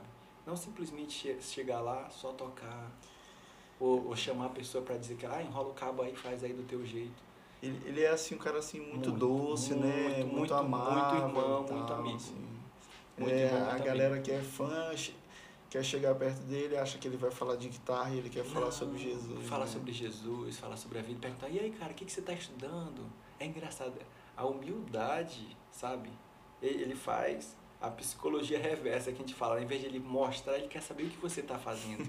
e aí, nessa conversa, ele já está te ajudando, sabe? Cara, a gente faz isso desse jeito, daquele, daquela forma. E aí, a amizade que eu ganhei em Manaus, no, no ministério, foi do Clever. Que lá que tu conheceu que lá que eu ele, conheci. né? Que lá eu fiquei em Manaus 2012, 2013, em julho de 2014, depois do 7 a 1 Quem não lembra depois do 7 a 1 Oh, meu Deus. Você ia na cozinha, gol da Alemanha. Eu nunca vou esquecer. Ai, Minha mãe falou, nunca mais eu vou ser Brasil. Como? Como assim? Não, não tem jeito. E aí, em julho de 2014, é, eu vim pra, pra São Luís, pra umas coisas que meu pai tinha, tinha negócio aqui pra fazer. Certo. E aí, a gente já tinha andado com a igreja, Ministério de Adolescentes crescendo, Ministério de Jovens, sabe? Os corais crescendo também. E aí eu vim visitar uma igreja chamada Igreja Batista Fonte de Vida, Aqui em São Luís. aqui em São Luís, já em 2014.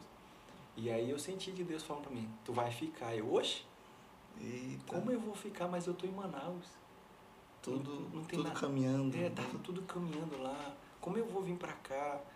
E eu virei pro meu pai e falei assim, pai, Deus tá falando pra eu ficar. Ele falou, se é Deus que tá falando, não é minha voz não. Segue a voz dele. Então, sabe as palavras de alguém que entende que o, direcionamento de Deus que tem dado é individual. Às vezes a gente fica assim, né? Ah, mas pergunta, mas será se você tá ouvindo? E é nisso que a gente se perde. Deus está falando pra você, não é pra outra pessoa. Você tá entendendo? Sim. A gente se perde muito nisso. E ele falou assim, ó, se você vai ficar, então você tem que ver como é que vai ficar a sua questão na igreja. Aí falei com o pastor Ed, eu disse pra ele, ó pastor, precisar eu volto aí. Mas tu não ficou com um conflito assim, meu Não, Deus, cara. Foi um- é muito de Porque- paz no coração. Porque acontece isso às vezes Sim, de- de- sim.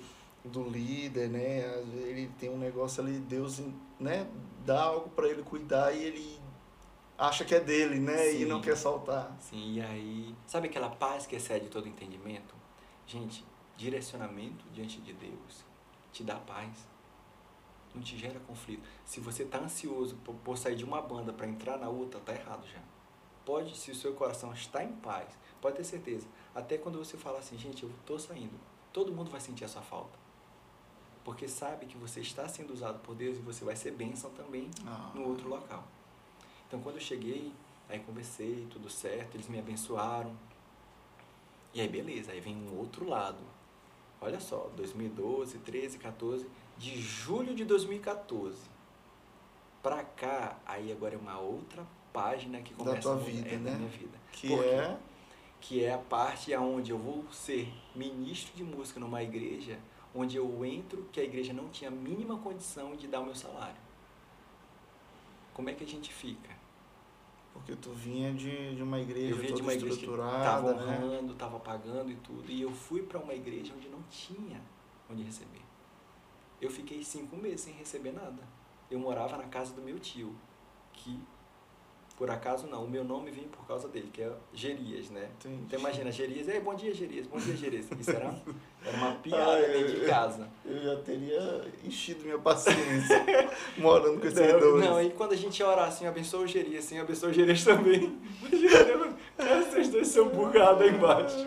Mas assim, Deus honrou muito a minha vida através da vida dele, sabe? E eu estive morando esses cinco meses. E eu lembro que em dezembro a igreja me ofertou 1.500 reais.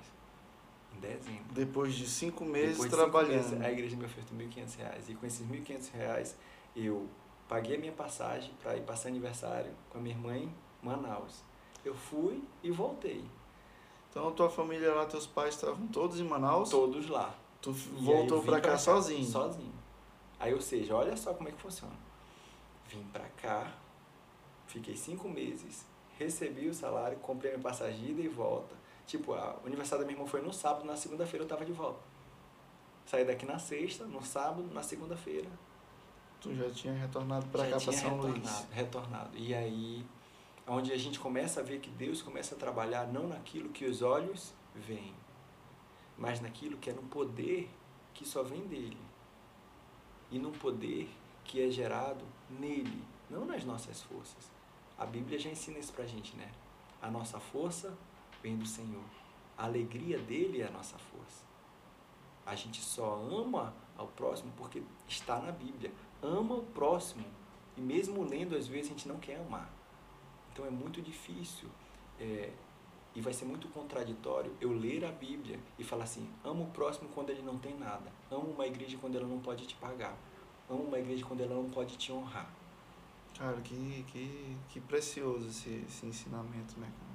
E te traz para um contexto diferente. Resultado? Virou esse ano, janeiro, fevereiro, março. Em abril, minha família decide vir para cá. E aí, a gente fez uma cantata de Páscoa e tudo. E eu lembro que quando eu cheguei nessa igreja, só tinha duas pessoas cantando, sabe? Duas pessoas. Que era a Tamara e o Danielzinho.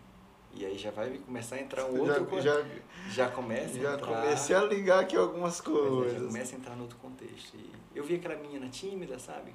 Cantando ali, segurando, irmãzinho do violão ali e tal. Eu falei assim, meu Deus do céu. Eu tava com um louvor tão bom na outra igreja. O quatro por um tava lá. E não dá nem pra trazer o dois por um aqui. Então, assim, a gente começou a orar. Vamos trabalhar, vamos servir.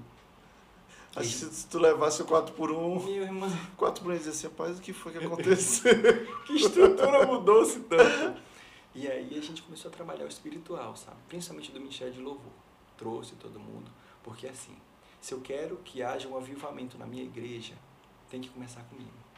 Se eu quero que a minha igreja, ela adore a Deus, não que ela vai cantar alto, mas que ela adore a Deus, começa no Ministério de Louvor. Por isso que o líder influencia muito quem está em volta. Se o líder é aquele que só quer um repertório para cima de celebração, o louvor todo vai ser de celebração e a igreja também vai ser. vai ser a é. mesma coisa. Então acaba O influenciando. louvor conduz a igreja, Condu- né? Isso. E aí que tá. Uma condução é aquela que você risca o fósforo e deixa a coisa fluir. A igreja vai. Se acaba a música, a igreja não quer terminar a música, ela quer continuar cantando. Então, assim, a gente começou a trazer esse contexto, sabe, pro louvor, e foi trabalhando. 2014, 2015, quando foi em fevereiro, só voltando um pouquinho, eu conheci a minha esposa. É bom. Aí eu, detalhe eu preciso é colocar isso, porque senão ela vai puxar minha orelha. E aí eu conheci a minha esposa, e Débora. Débora, ah, meu, amor da minha vida. Não foi ela, Jesus. Inclusive, Rebeca estudou com Débora, não foi? É isso aí, né, Rebeca? E assim, Estudou no Batista. Deus- como Deus é? foi A muito- farda, como é? cheiro verde, o Szão, meu Deus do céu. E Deus foi muito gracioso com a minha vida, sabe? Porque quando você enxerga que tudo coopera para o bem daqueles que amam a Deus. E aí vocês vão enxergar esse contexto. O cara passa cinco meses sem receber nada. A igreja tem uma dificuldade. Se a gente, se a gente pensa para dificuldade, para necessidade, a gente não faz nada. É verdade. E Deus me deu uma esposa não só auxiliadora, mas que também caminhasse comigo no ministério. Porque ela também ela ajuda no ministério, ela canta Ela também. canta, né? E aí começamos a, a namorar. E aí eu sei que do namoro pro casamento foram seis meses. Gente, escuta isso. Isso é fé, hein? Seis meses. É bom que o rolê dos dois era a mesma coisa, era música, né? Era música. Então o que acontece? Nós nos casamos. Seis meses? Seis meses, seis meses. Nos casamos.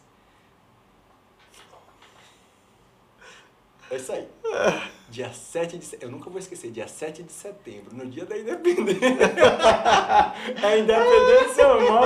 Todo mundo zoando. Cara, tu tinha tanto, tanto. Por que tu não casou no dia do aniversário de São Luís, dia 8? É, cara, eu queria casar dia 7 de setembro. Literalmente. E aí, e aí o que acontece? Muita gente na época, cara, tá ferrando o nosso o nosso cronograma porque é um feriadão, né? E sábado, domingo, segunda, terça, aí eu falei, meu, problema é o problema é, se quiser estar com a gente, amém. Então assim, foi um tempo muito agradável que Deus nos deu, sabe? Nós casamos e aprendemos, sabe? Tudo que a gente não aprendeu nos seis meses, a gente aprendeu em um ano.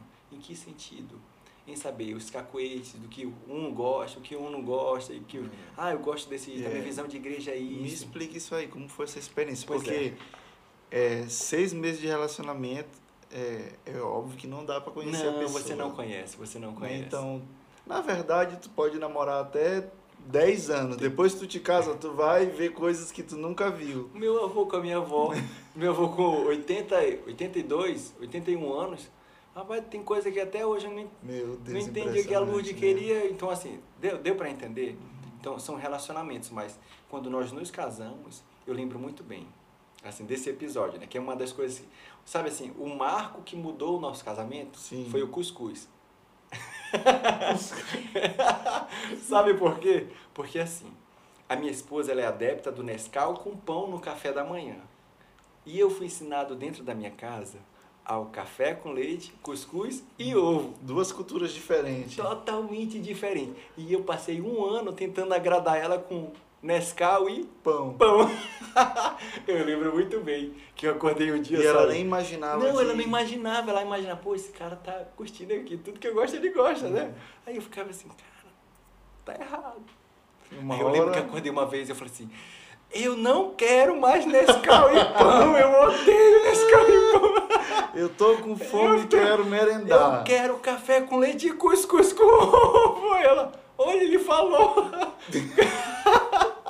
Cara, isso foi, foi, foi cômico. Essa foi a reação Essa dela. foi a razão. Ela ficou assim, olha, ele falou. Porque assim, dentro de um casamento tem que ter comunicação. E é uma das coisas que a gente sempre fala para as pessoas. Eu, eu trato muito isso com as pessoas quando eu falo do meu casamento. Minha comunicação com a minha esposa durante um ano foi perfeita. Porque você brigava, você perdoava, e você sabia, o casamento tem que manter a mesma coisa. E perdão é perdão, meu irmão. Perdão não é, ah, eu tô aqui, ei, me traz um copo com água. Tem, por favor? Não.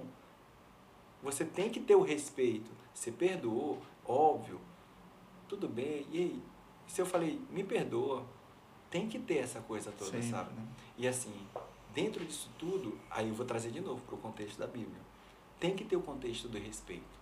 A esposa auxilia, o marido ama como Cristo amou a igreja. Detalhe aí? muito importante que o pessoal esquece. Muda, muda. Ah, eu não posso mais falar, ah, eu te amo. Não, você se dedica. Você vira para a pessoa e fala assim, ó, eu te amo muito mais pelas tuas dificuldades.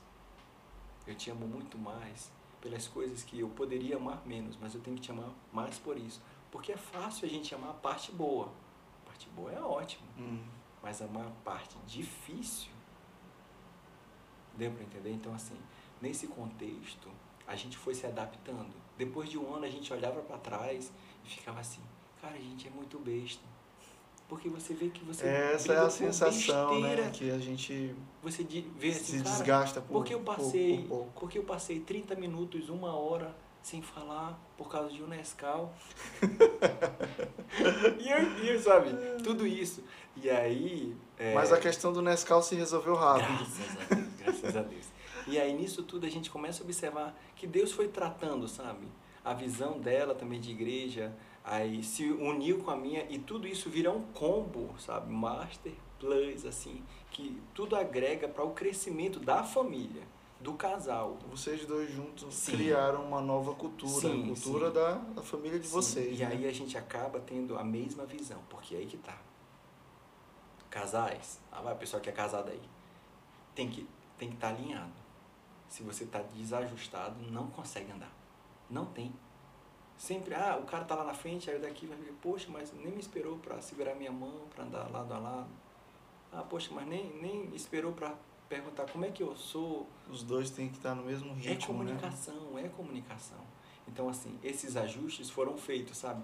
Hoje a gente chega, conversa, sabe? A- As visões são as mesmas, sabe? Tanto que ela fala assim, ah, eu já sei o que tu tá pensando. É bom quando chega nesse nível, né, É cara? perfeito. Sabe por quê? Porque você enxerga que você, apesar da sua limitação, a outra pessoa ela te compreende. E apesar da, apesar da limitação da minha esposa, eu também compreendo ela. Eu amo ela. Eu gosto de estar com ela, de fazer a vontade dela. É óbvio, né? Café da manhã agora é café Cuscuz, Cuscuz. ovo. e ovo. E ela continua comendo Continuar no, pão. carro, com- no Nescauzinho com o pão até Jesus voltar. Então, assim, essa parte de comunicação foi muito boa, sabe? Conheci Débora, amadurecendo. Depois de nove meses, a Débora engravida. E aí já começa a vir uma coisa que eu tenho certeza absoluta que vai ser uma das coisas que a gente vai começar a abordar aqui. Que é onde começa a nascer um projeto de Deus chamado Eterna Adoração. É mesmo, foi nesse período, Giris. Nesse período, na- quando ela começou a engravidar, Deus começou a ministrar Agora que louco, né? É, o projeto começar a surgir justamente nesse período, né? E assim, quando, quando Débora engravidou, era uma das coisas que a gente vinha orando. Isso é muito importante o casal fazer.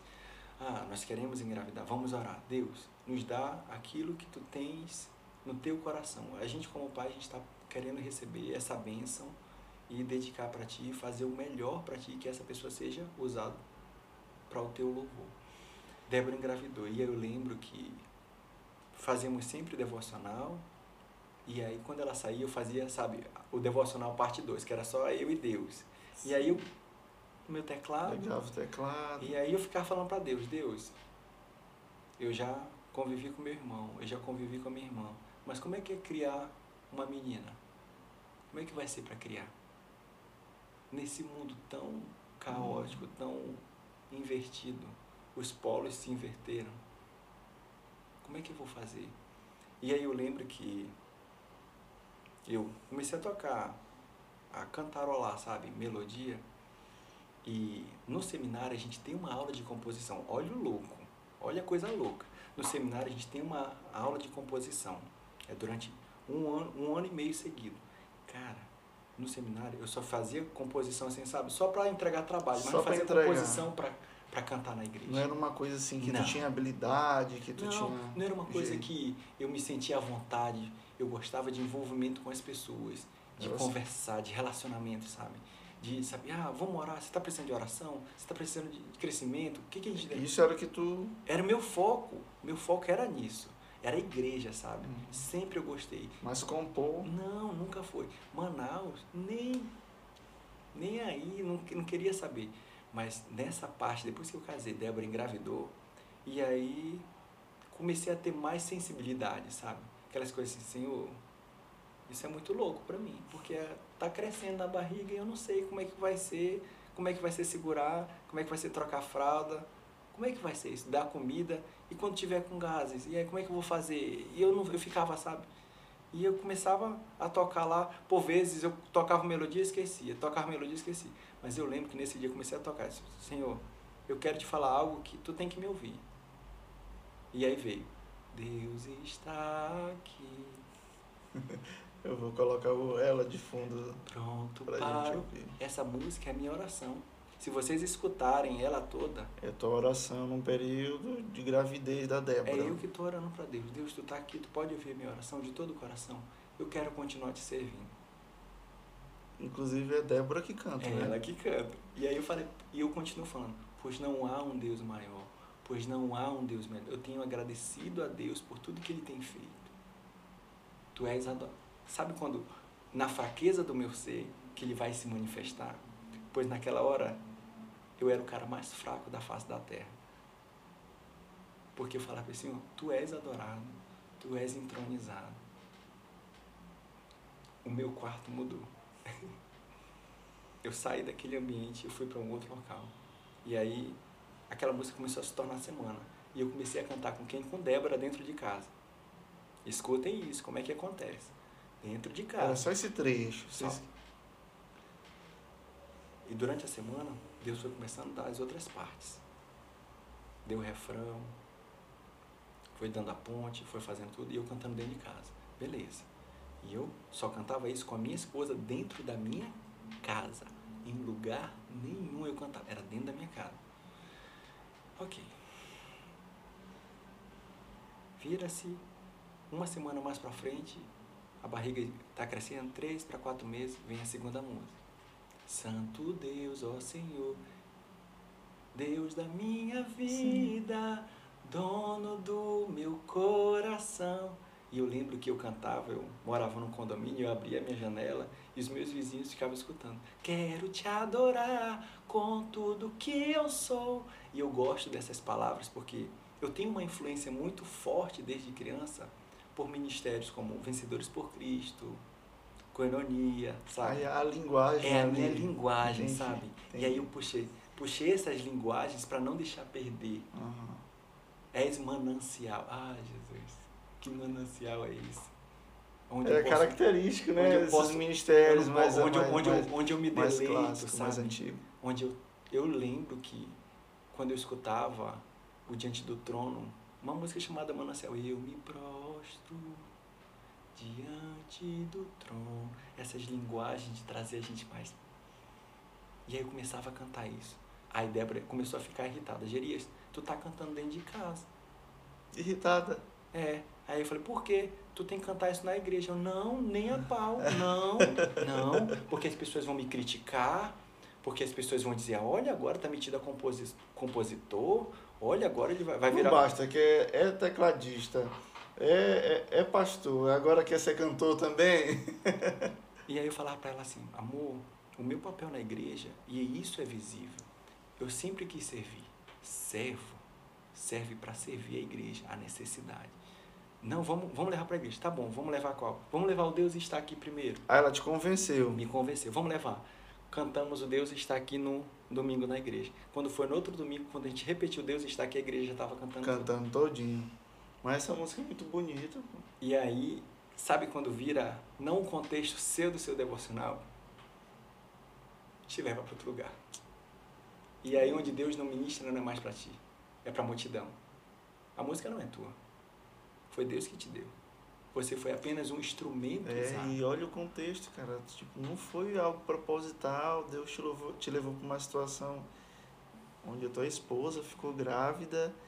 E como é. Eu nunca tinha visto um ser humano dizer, como foi. Como é que tu compõe? Ah, cara, minha esposa tem que ficar grávida. E aí Deus.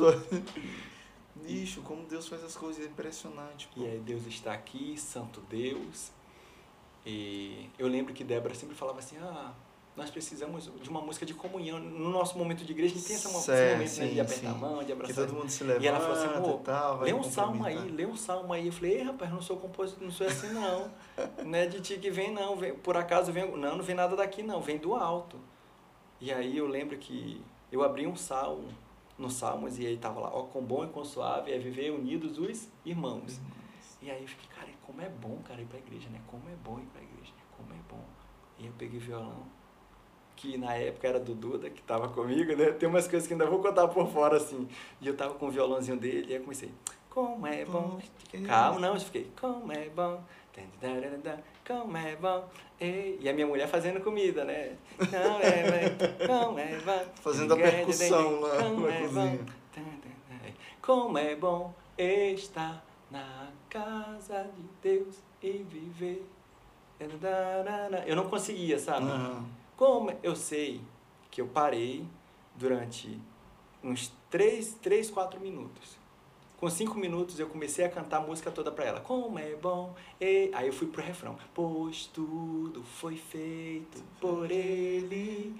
E, meu irmão, essa mulher, ela falou assim, tu vai tocar é domingo essa música. Eu falei, ei, rapaz, não é assim não. Eu falei, tu tá pensando que tu é produtor agora? Tem que ser lançado. não, Débora, não, leva, leva pros jovens. Aí eu levei pro louvor no sábado à tarde pra gente Mano, ensaiar. Muito massa o papel da tua esposa, assim, de Porque ela, é ela, que né? é ela que incentivava. Se fosse por mim, vocês não iam saber de música é, nenhuma. O que, é que falou ainda há pouco nenhuma. dos dois estarem unidos, Sim, né? a mesma no mentalidade, mesmo ritmo, o mesmo né? ritmo, ter a mesma sensibilidade. E aí nós levamos para a juventude da igreja no sábado. Vamos cantar hoje? Vou sempre assim, música assim, ó. Pois tu foi. Era um dance, né? Porém, e para ele são todas as. Exalte. Aí tinha até a coreografia. A ele toda. Meu irmão, isso daí Pegou. A igreja gostou. Aí chegou de manhã na EBD, quando a gente foi pra EBD, aí a juventude, ei, vamos tocar aquela música lá, como é bom.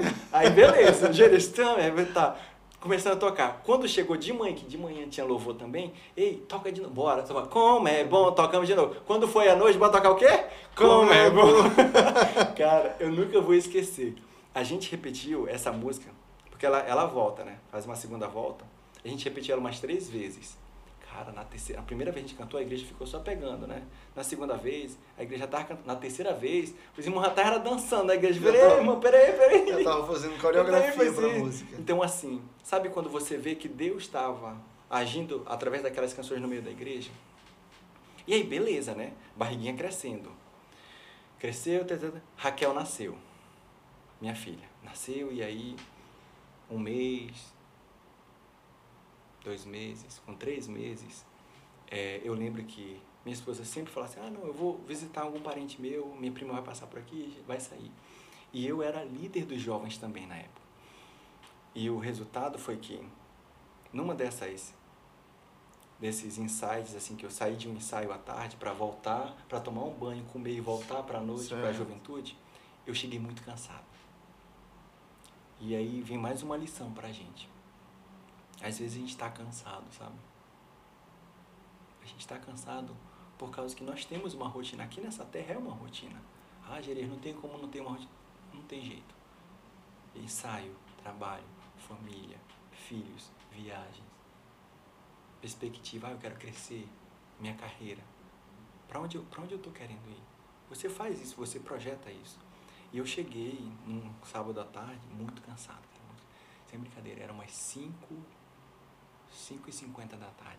Eu só fiz largar assim, sabe, o teclado, largar o teclado, em cima Cansado, do sofá. E eu só larguei, fui largando carteira, chave, deitei em cima da cama e pá, caí. Assim, cara, eu vou dormir, sabe? Eu vou dormir aqui pelo menos até umas 7 horas. O culto dos jovens começava às 7h40, 7h50. Então eu vou dar aquela descansada, nem que eu não coma nada, mas eu descanso. E aí quando eu escuto assim, levanta. Aí eu, ah, não. Eu tô cansado. Sim. Levanta. Aí eu falei, é Benedito. Não, não é Deus não. Deve ser outra pessoa. Levanta. Vem me adorar. Mas eu tô cansado, Senhor. Aí eu comecei a pensar. Eu acabei de sair da tua casa. Poxa, mas eu tô a tarde toda ensaiando com o pessoal. Me deixa descansar. Levanta. Tá bom, vou levantar. Peguei o teclado, montei o teclado no meu quartinho de guerra, meus devocionais, montei. Sabe quando você quer fazer de qualquer jeito para Deus? Deus ele não se agrada. Um dos maiores ensinamentos que a gente pode ter na Bíblia é isso. Se você fizer para Deus, faça de todo o coração. Não faça pela metade. Não faça 10% e nem 1%. Faça de todo. Todo o coração. E eu me sentei naquele teclado quis fazer de qualquer jeito, sabe? E aí na hora o Espírito Santo veio e falou assim: Ah, é desse jeito que você quer me adorar? É de qualquer jeito? Sabe? E eu na hora eu tirei do teclado e pedi perdão a Deus. Me perdoa. Eu estou pecando. Tá. Eu vou voltar de novo. Me aceita agora. Minha mão caiu no Fá. Pá. Foi automático. Eu comecei a orar assim e eu sei que tu sondas o meu coração. Eu não lembro mais de nada. É sério, cara. Eu só lembro quando Débora batia no, na porta do quarto e falou assim, cara, sai desse quarto aí. Que música é essa, cara? A música ela veio toda. Toda, toda.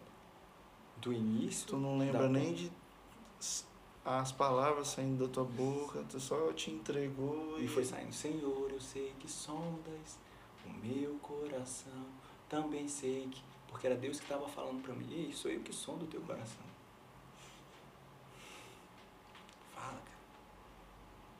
é Ele Santo, que nos olha, né, cara? O tempo todo. Incomoda. A gente é muito, desculpa usar a palavra, muito hipócrita. Porque a gente acha que Deus não está vendo. Não, eu errei bem ali. Deixa aquele negócio lá. Deus não está vendo não, Ele enxerga. Tudo. Mesmo em tempos de tribulações, nos meus tempos de tribulações, foi quando eu comecei na igreja. Foi quando eu fui para o seminário. Foi quando eu passei dificuldade. Deu para entender? Cada coisa, as dificuldades que a gente tem na nossa vida, ali tu estás. Nas alegrias, a alegria era minha filha. Presente está. Mesmo que eu não mereça a tua mão, é ela que guia. Pois eu sei que eu tenho Deus fiel, pois eu sei que eu tenho Deus que tudo pode fazer eu também sei que Ele é poderoso para fazer ó, infinitamente mais. Mas tem uma coisa, basta esperar e confiar que meu Deus sempre estará. E aí uma palavra que o ser humano fala. Eu estou no controle. Eu estou no controle. Eu estou no controle. E Deus fala assim, Me dá teu controle.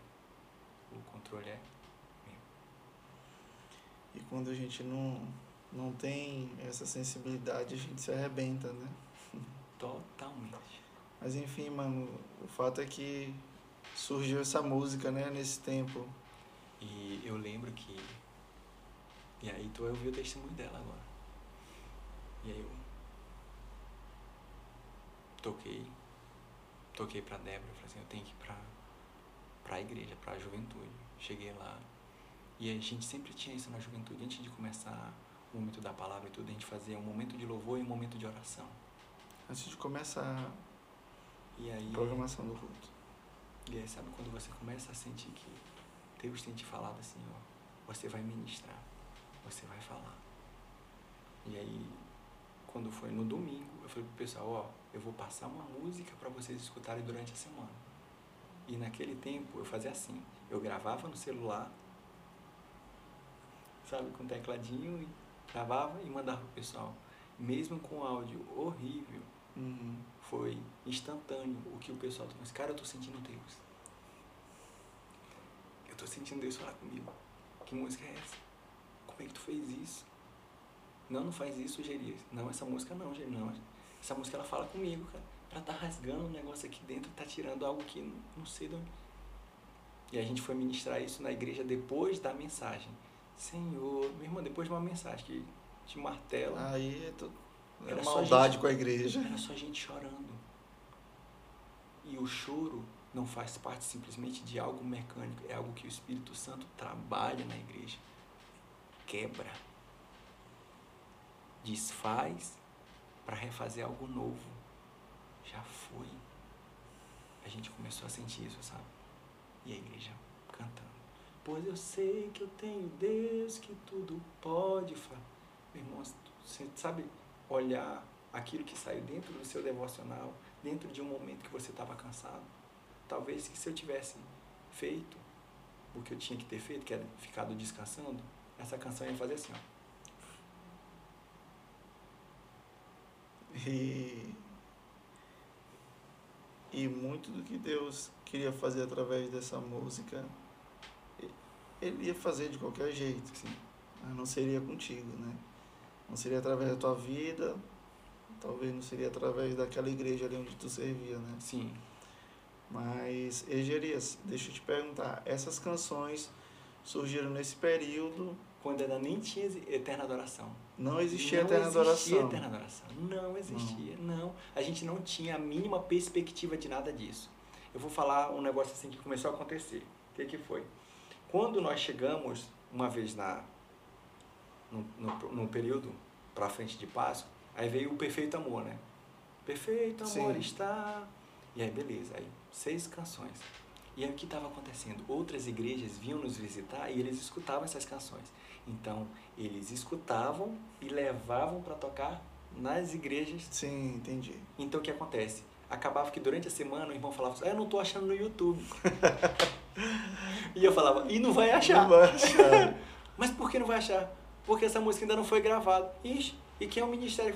Aí eu, eu, eu tinha vergonha. E aí, como é, como, como Pois tu é. fazia? Aí que tá, eu falava assim, não, irmão, eu dava um migué. Aí pra "Ah, explicar, né, irmão, daquele que de- jeito. Deus tem dado pra igreja, tem derramado. E aí a pessoa falava assim, não, meu irmão, tem que gravar essas canções, tem que gravar, gravar, tem que gravar, gravar. Então, assim, começou a se gerar uma expectativa em cima disso. Agora, a pergunta que, que é para nós parar, pararmos e assim, e observar é essa. É para gravar por gravar ou é para gravar para edificar?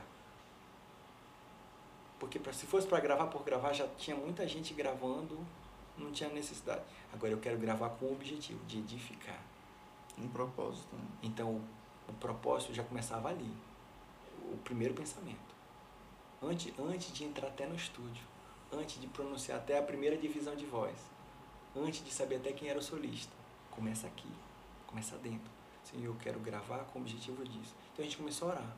Vamos orar. Tem nome? Ixi, meu irmão. E aí, antes de ser Rapaz, eterna, foi o quê? Não, antes de ser eterna, só era ministério da Igreja Batista Fonte de Vida, mais nada, de Ah, novo, mais nada. entendi. Acabou. Então, assim, esse processo todo foi aquilo que a gente fala. Se você quebra o processo, você perde a parte do amadurecimento para você chegar onde você quer É. chegar. Então, nesse processo todo, para a gente chegar em eterna adoração, teve o processo de horários, de compromissos com Deus. Teve o processo de você aprender a música em casa, não na hora do ensaio. Deu para entender? Sim. Teve o processo de você aprender a ouvir o coleguinha de ministério, mesmo que ele seja um chato, mas você tem que aprender a ouvir, porque isso tudo influencia. Egerias e, e, e a galera acha isso chato, Sim. mas não entende a importância dessa base, né? Sim, Para um ministério ali, poxa, que não é só ensaiar e executar, né? Tem todo um ensinamento Sim. e tu teve todo esse cuidado, né, cara? e, Tu não te apressou em querer fazer as e coisas. detalhe, eu só aprendi essas coisas por causa da Edeni Carrasco, É, o carrasco lá. lá, lá atrás. aham. Se eu tivesse perdido isso daqui, Talvez se tu não tivesse dito assim, "E- Edenise, né? é Edeni. Eden, Edeni, deixa eu começar do básico. Não teria Pois é. forjado no teu coração essa mesma coisa de agora ensinar para as pessoas que é importante ter base. E aí o que acontece? Isso tudo, não só ouvir, quer ver outra coisa? Enrolar cabo. Será se a gente tem um pessoal que gosta de só cantar ou de ajudar também? Porque não é, ah, eu sou o ministério, mas eu sou o cantor. Mas você é o cantor servo também, que você pode Sim. auxiliar o seu irmão que está na sua igreja, num contexto. Ah, você é um músico que toca aí e larga o instrumento de qualquer jeito? Você não zela? Você deu para entender? Então, assim, isso tudo foi forjando o caráter de todo mundo ali até chegar a ser eterna adoração. Então, assim, ne- nesse processo todo, 14, 15, 16, 17. Três anos. Calma aí, 17, eu aqui. certo? Quando a gente olha para a Eterna Adoração hoje, a Eterna Adoração tem três anos. Três anos. Então, quando eu olho hoje para a Eterna Adoração, quando foi em 2017, quando eu perguntei para o meu pai, que era o pastor da igreja na época, que ele saiu de Manaus e veio a família toda para cá em abril. E aí ele, cara, tu tem que dar o primeiro passo. Meu pai sempre ensinou isso. Sem fé é impossível agradar a Deus. Peraí, sem fé. Mas é muito fácil ter fé quando tem dinheiro. Fica mais difícil quando não tem. Cara, tu- se tu não der o primeiro passo, não tem como Deus. Sabe o que tu vai querer? Tu já, já perguntou? Já, mas eu tô com dúvida. Cara, tu não pode ter dúvida. Como é que tu vai agradar a Deus e ter dúvida? Não Não pode. Que, que tu tem certeza? Ah, eu amo. Tá, Geris, tu ama a igreja, ama servir. Mas tu tem dúvida do que Deus tem te dado? Rapaz, eu não queria que ninguém me julgasse. E quem diz que é para alguém te julgar, Geris? Quem tem te dado as letras é Deus. Isso meu pai falando. Então isso começou a causar no meu coração o revés, sabe o quê? Não sou eu. Não vem de mim. Ele tem me dado. A glória é dele, a honra é dele, o louvor é dele. E eu no processo. O pessoal ouvindo e eu no processo. Porque o meu processo era, eu não quero ser visto como um compositor para alguém falar assim, ah, tá vendo agora? Aí, além de ministrar música, agora é o compositor, tá compondo música todo domingo, agora vai sair. Tu tinha esse cuidado. eu tinha esse né? cuidado, sabe? Para ninguém ficar. Então, nisso tudo, eu falei assim, beleza, eu vou dar o primeiro passo. Aí eu chamei o louvor e falei assim, cara, vamos Ah, orar. Nessa época tu já tinha conseguido estruturar o louvor da igreja, já tava Já, não, o louvor da igreja estava andando, Tá. já já estava participando de outros congressos, Entendi. sabe? Tudo isso a gente andando. E aí eu falei, gente, Deus está falando isso. E com vocês, a minha começaram a rir. Esse cara é doido. A gente é de uma igreja de bairro, cara. Igreja Batista Fonte de Vida, para quem não sabe, fica no João de Deus, na Vila Conceição. Sei. Cara, é uma igreja de bairro, onde você vai dizer, não vem nada de bom daí. Por acaso vai vir algum- alguma coisa boa do João de Deus? Não sou eu, não é tu que vai fazer, é Deus.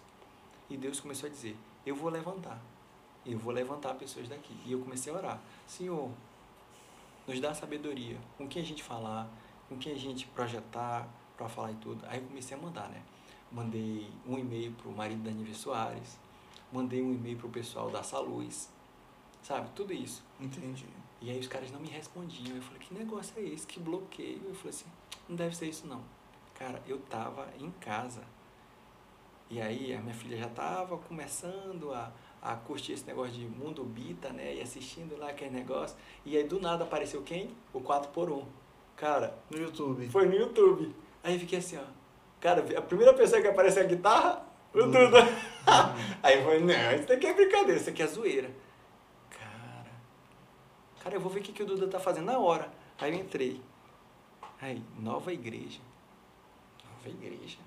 É, que até um tempo atrás era novo, né? É, essa aqui. É, consegue isso. Aí eu fui ver. Ah, é líder de, de adoração do Dandrade, que né, na época ele não era pastor ainda. Líder de adoração do Dandrade. Aí eu cliquei lá no link e puxou lá pro estúdio dele. Aí eu. Aí eu fui no WhatsApp. Aí eu, cara, eu vou tentar. E aí, Duda, beleza? Como é que tá? Depois de quanto tempo? Cara, 2012, 13, 14, 15, 16, 17, 17, seis anos praticamente. Sem muito contato, né? Duda, tu lembra de mim? Cara, foi instantâneo. Claro que eu lembro, meu irmão. Como é que eu vou esquecer de ti? Eu falei, pelo menos foi que nem o Paulo César Baruch, né? sabe, fica assim. Tu não precisou. O cara lembra, sabe?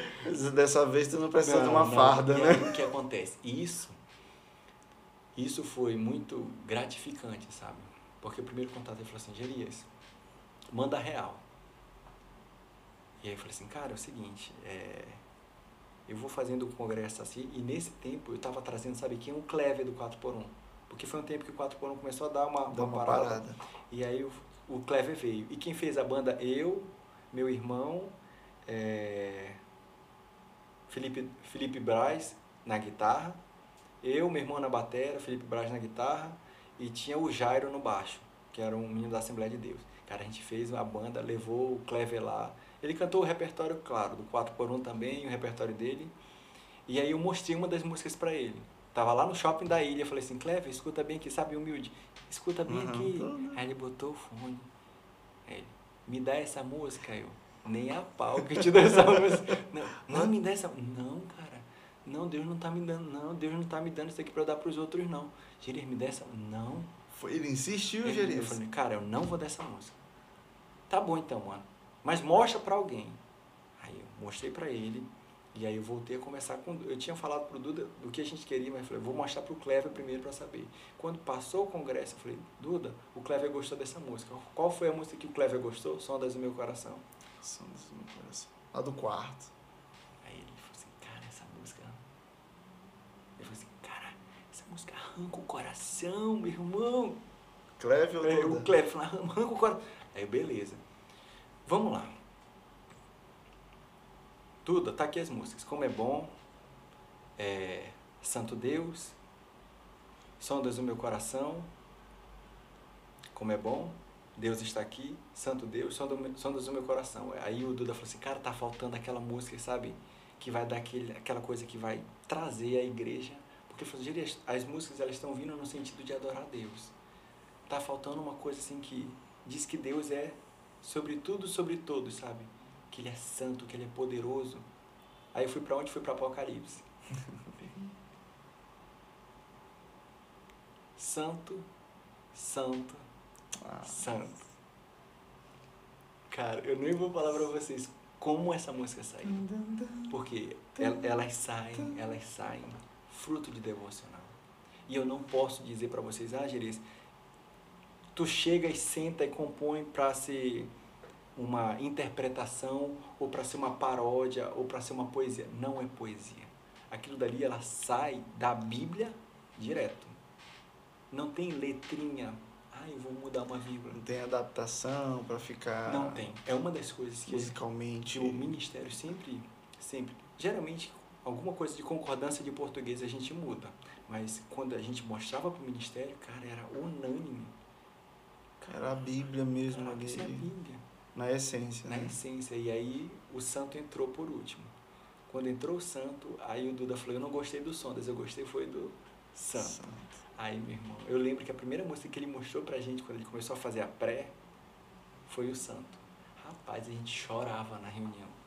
A gente chorava porque aquilo não era... A gente nunca imaginou ter aquilo.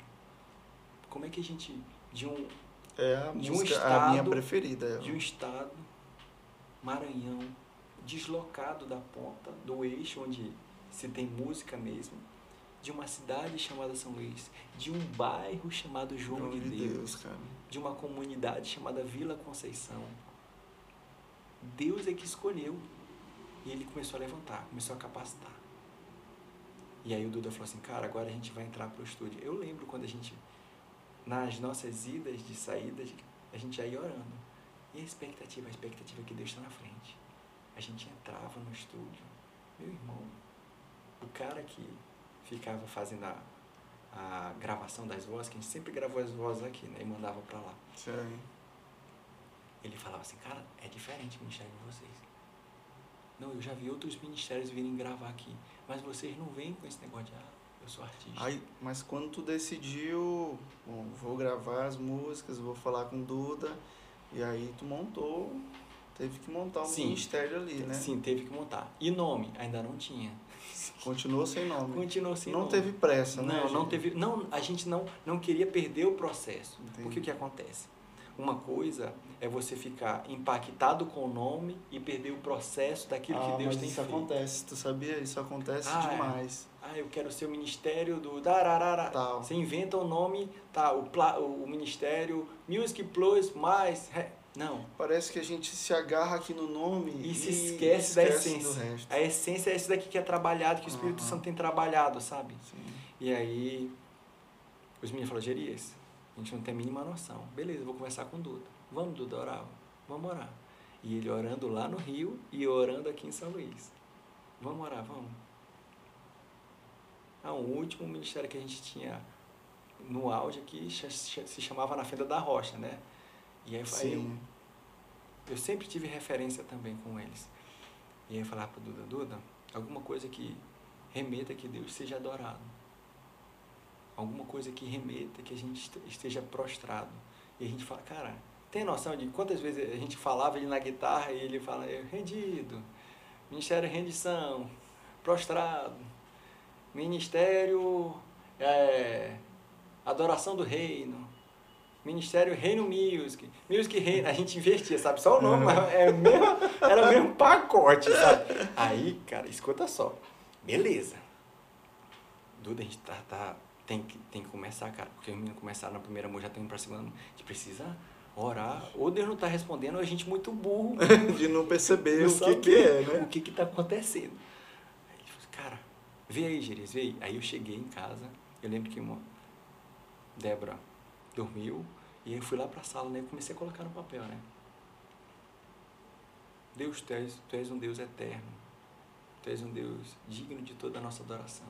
Cara, eterno. Adoração. Tu Eu tô sentindo de novo. Sabe por quê? Foi automático quando eu mandei pro Ainda mandei assim, ó. Eterna music, adoração music, music, adoração, tudo assim, sabe? Tentando remeter alguma coisa com música, com adoração, pra não perder. Mas quando ele viu, ele, Gerias, tu já percebeu que tem muita eterna adoração, eterna adoração, eterna. Cara, o nome do mistério é. eterna adoração. Porque o único que é digno de eterna adoração é. Deus. E Deus é digno de Toda adoração. eterna adoração. Cara, esse nome é muito profundo. É muito profundo. É. É muito profundo. E. Quando eu escutei o nome do ministério a primeira vez, eu, eu te confesso que eu fiquei de início curioso, Aham. só por causa do nome. Cara, quem é essa galera que com esse nome desse Sim. ministério, cara? Aham. Que hoje tá na moda não sei o que, music, né? E tarará, sei o que. né? É. E, e, e a gente, a gente.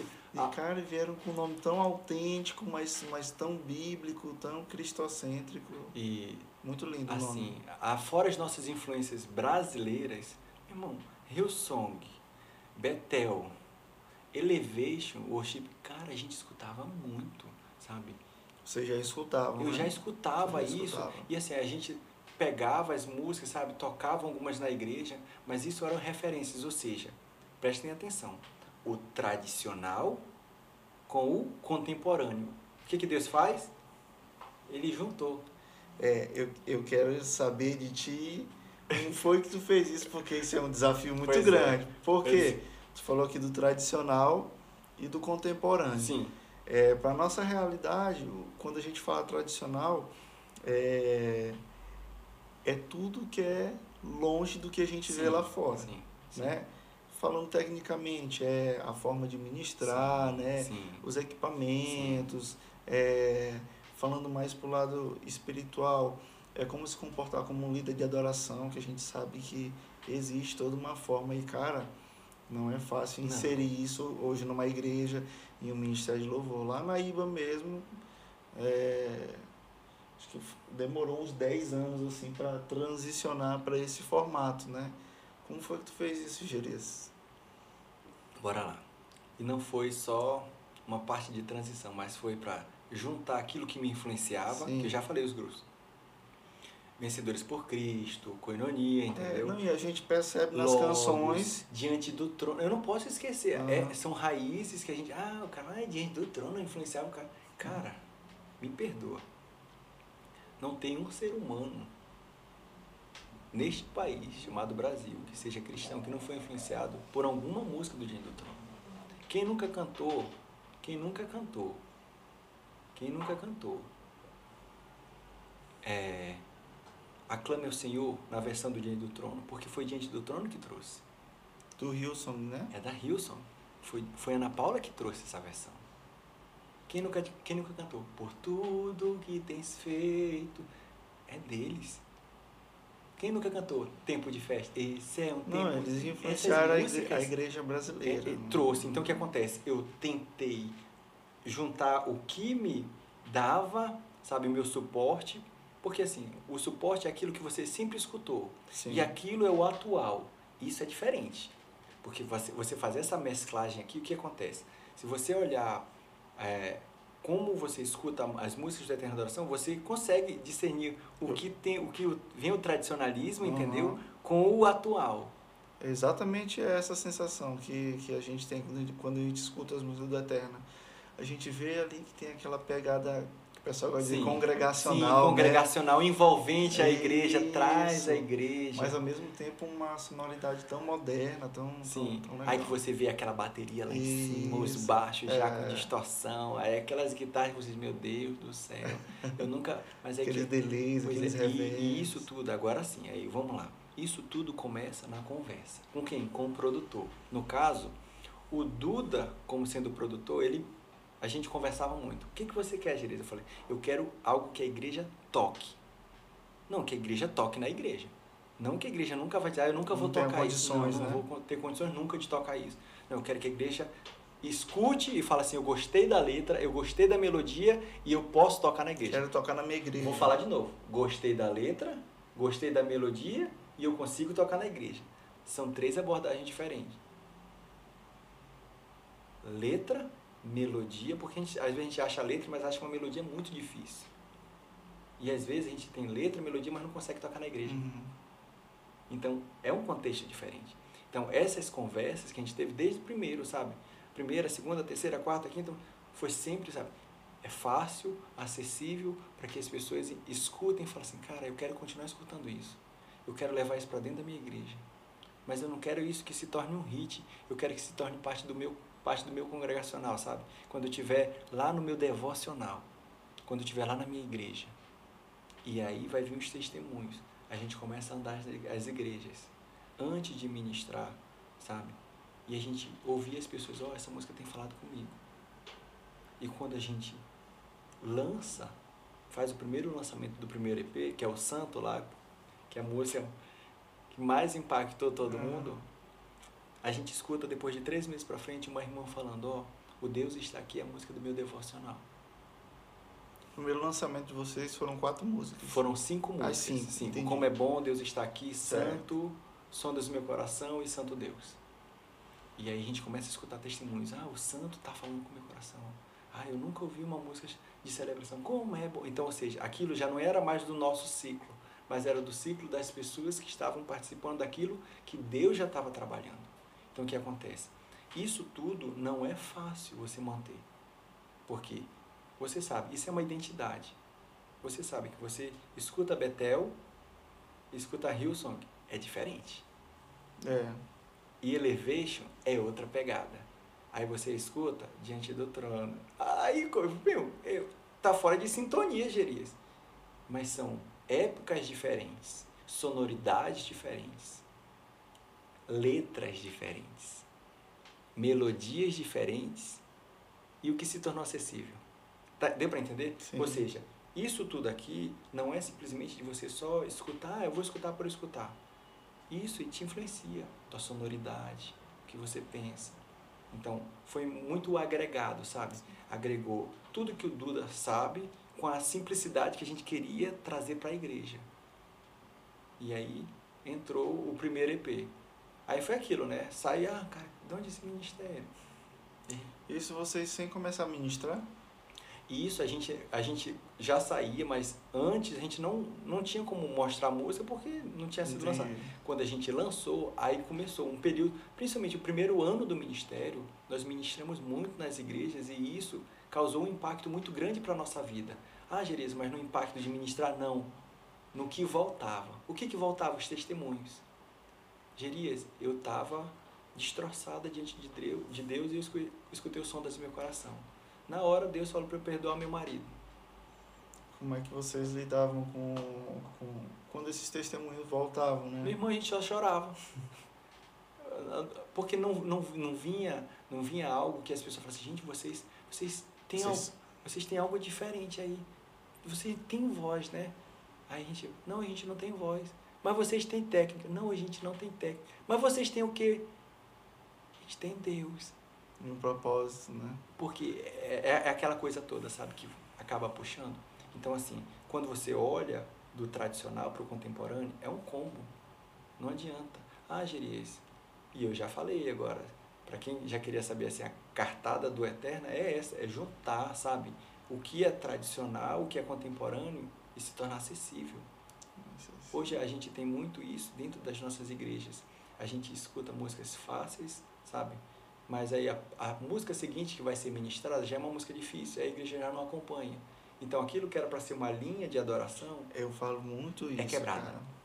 E Sim, uma é administração, quebrada. assim, tem que ser uma linha contínua, tem que ser como se fosse um conceito, uma, Isso. uma, uma história que ela você está pregando, né? É, Com a música você está pregando.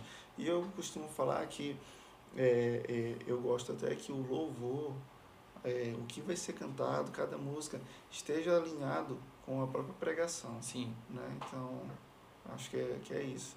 Egerias, agora me fala aqui uma coisa. É, depois do primeiro EP, Uhum. vocês fizeram aquele lançamento em 2019, né? 2019 foi a live Foi a live dessas canções. dessas canções. Foram, Calma, aí tem um processo bem aí. me conta, eu Tem um pulei proce- alguma coisa. Pulou alguma coisa, tem um processo bem aí. Aí a gente parou no Perfeito Amor, que era a sexta música, certo? Do Perfeito Amor para a música seguinte demoraram sete meses. Que aí é um outro ensinamento que a gente tem também da Bíblia. Adorarás o Senhor teu Deus de todo o teu coração, de toda a tua alma e de todo o teu entendimento. Durante sete meses, eu meio que eu bloqueei Deus e foquei na minha filha.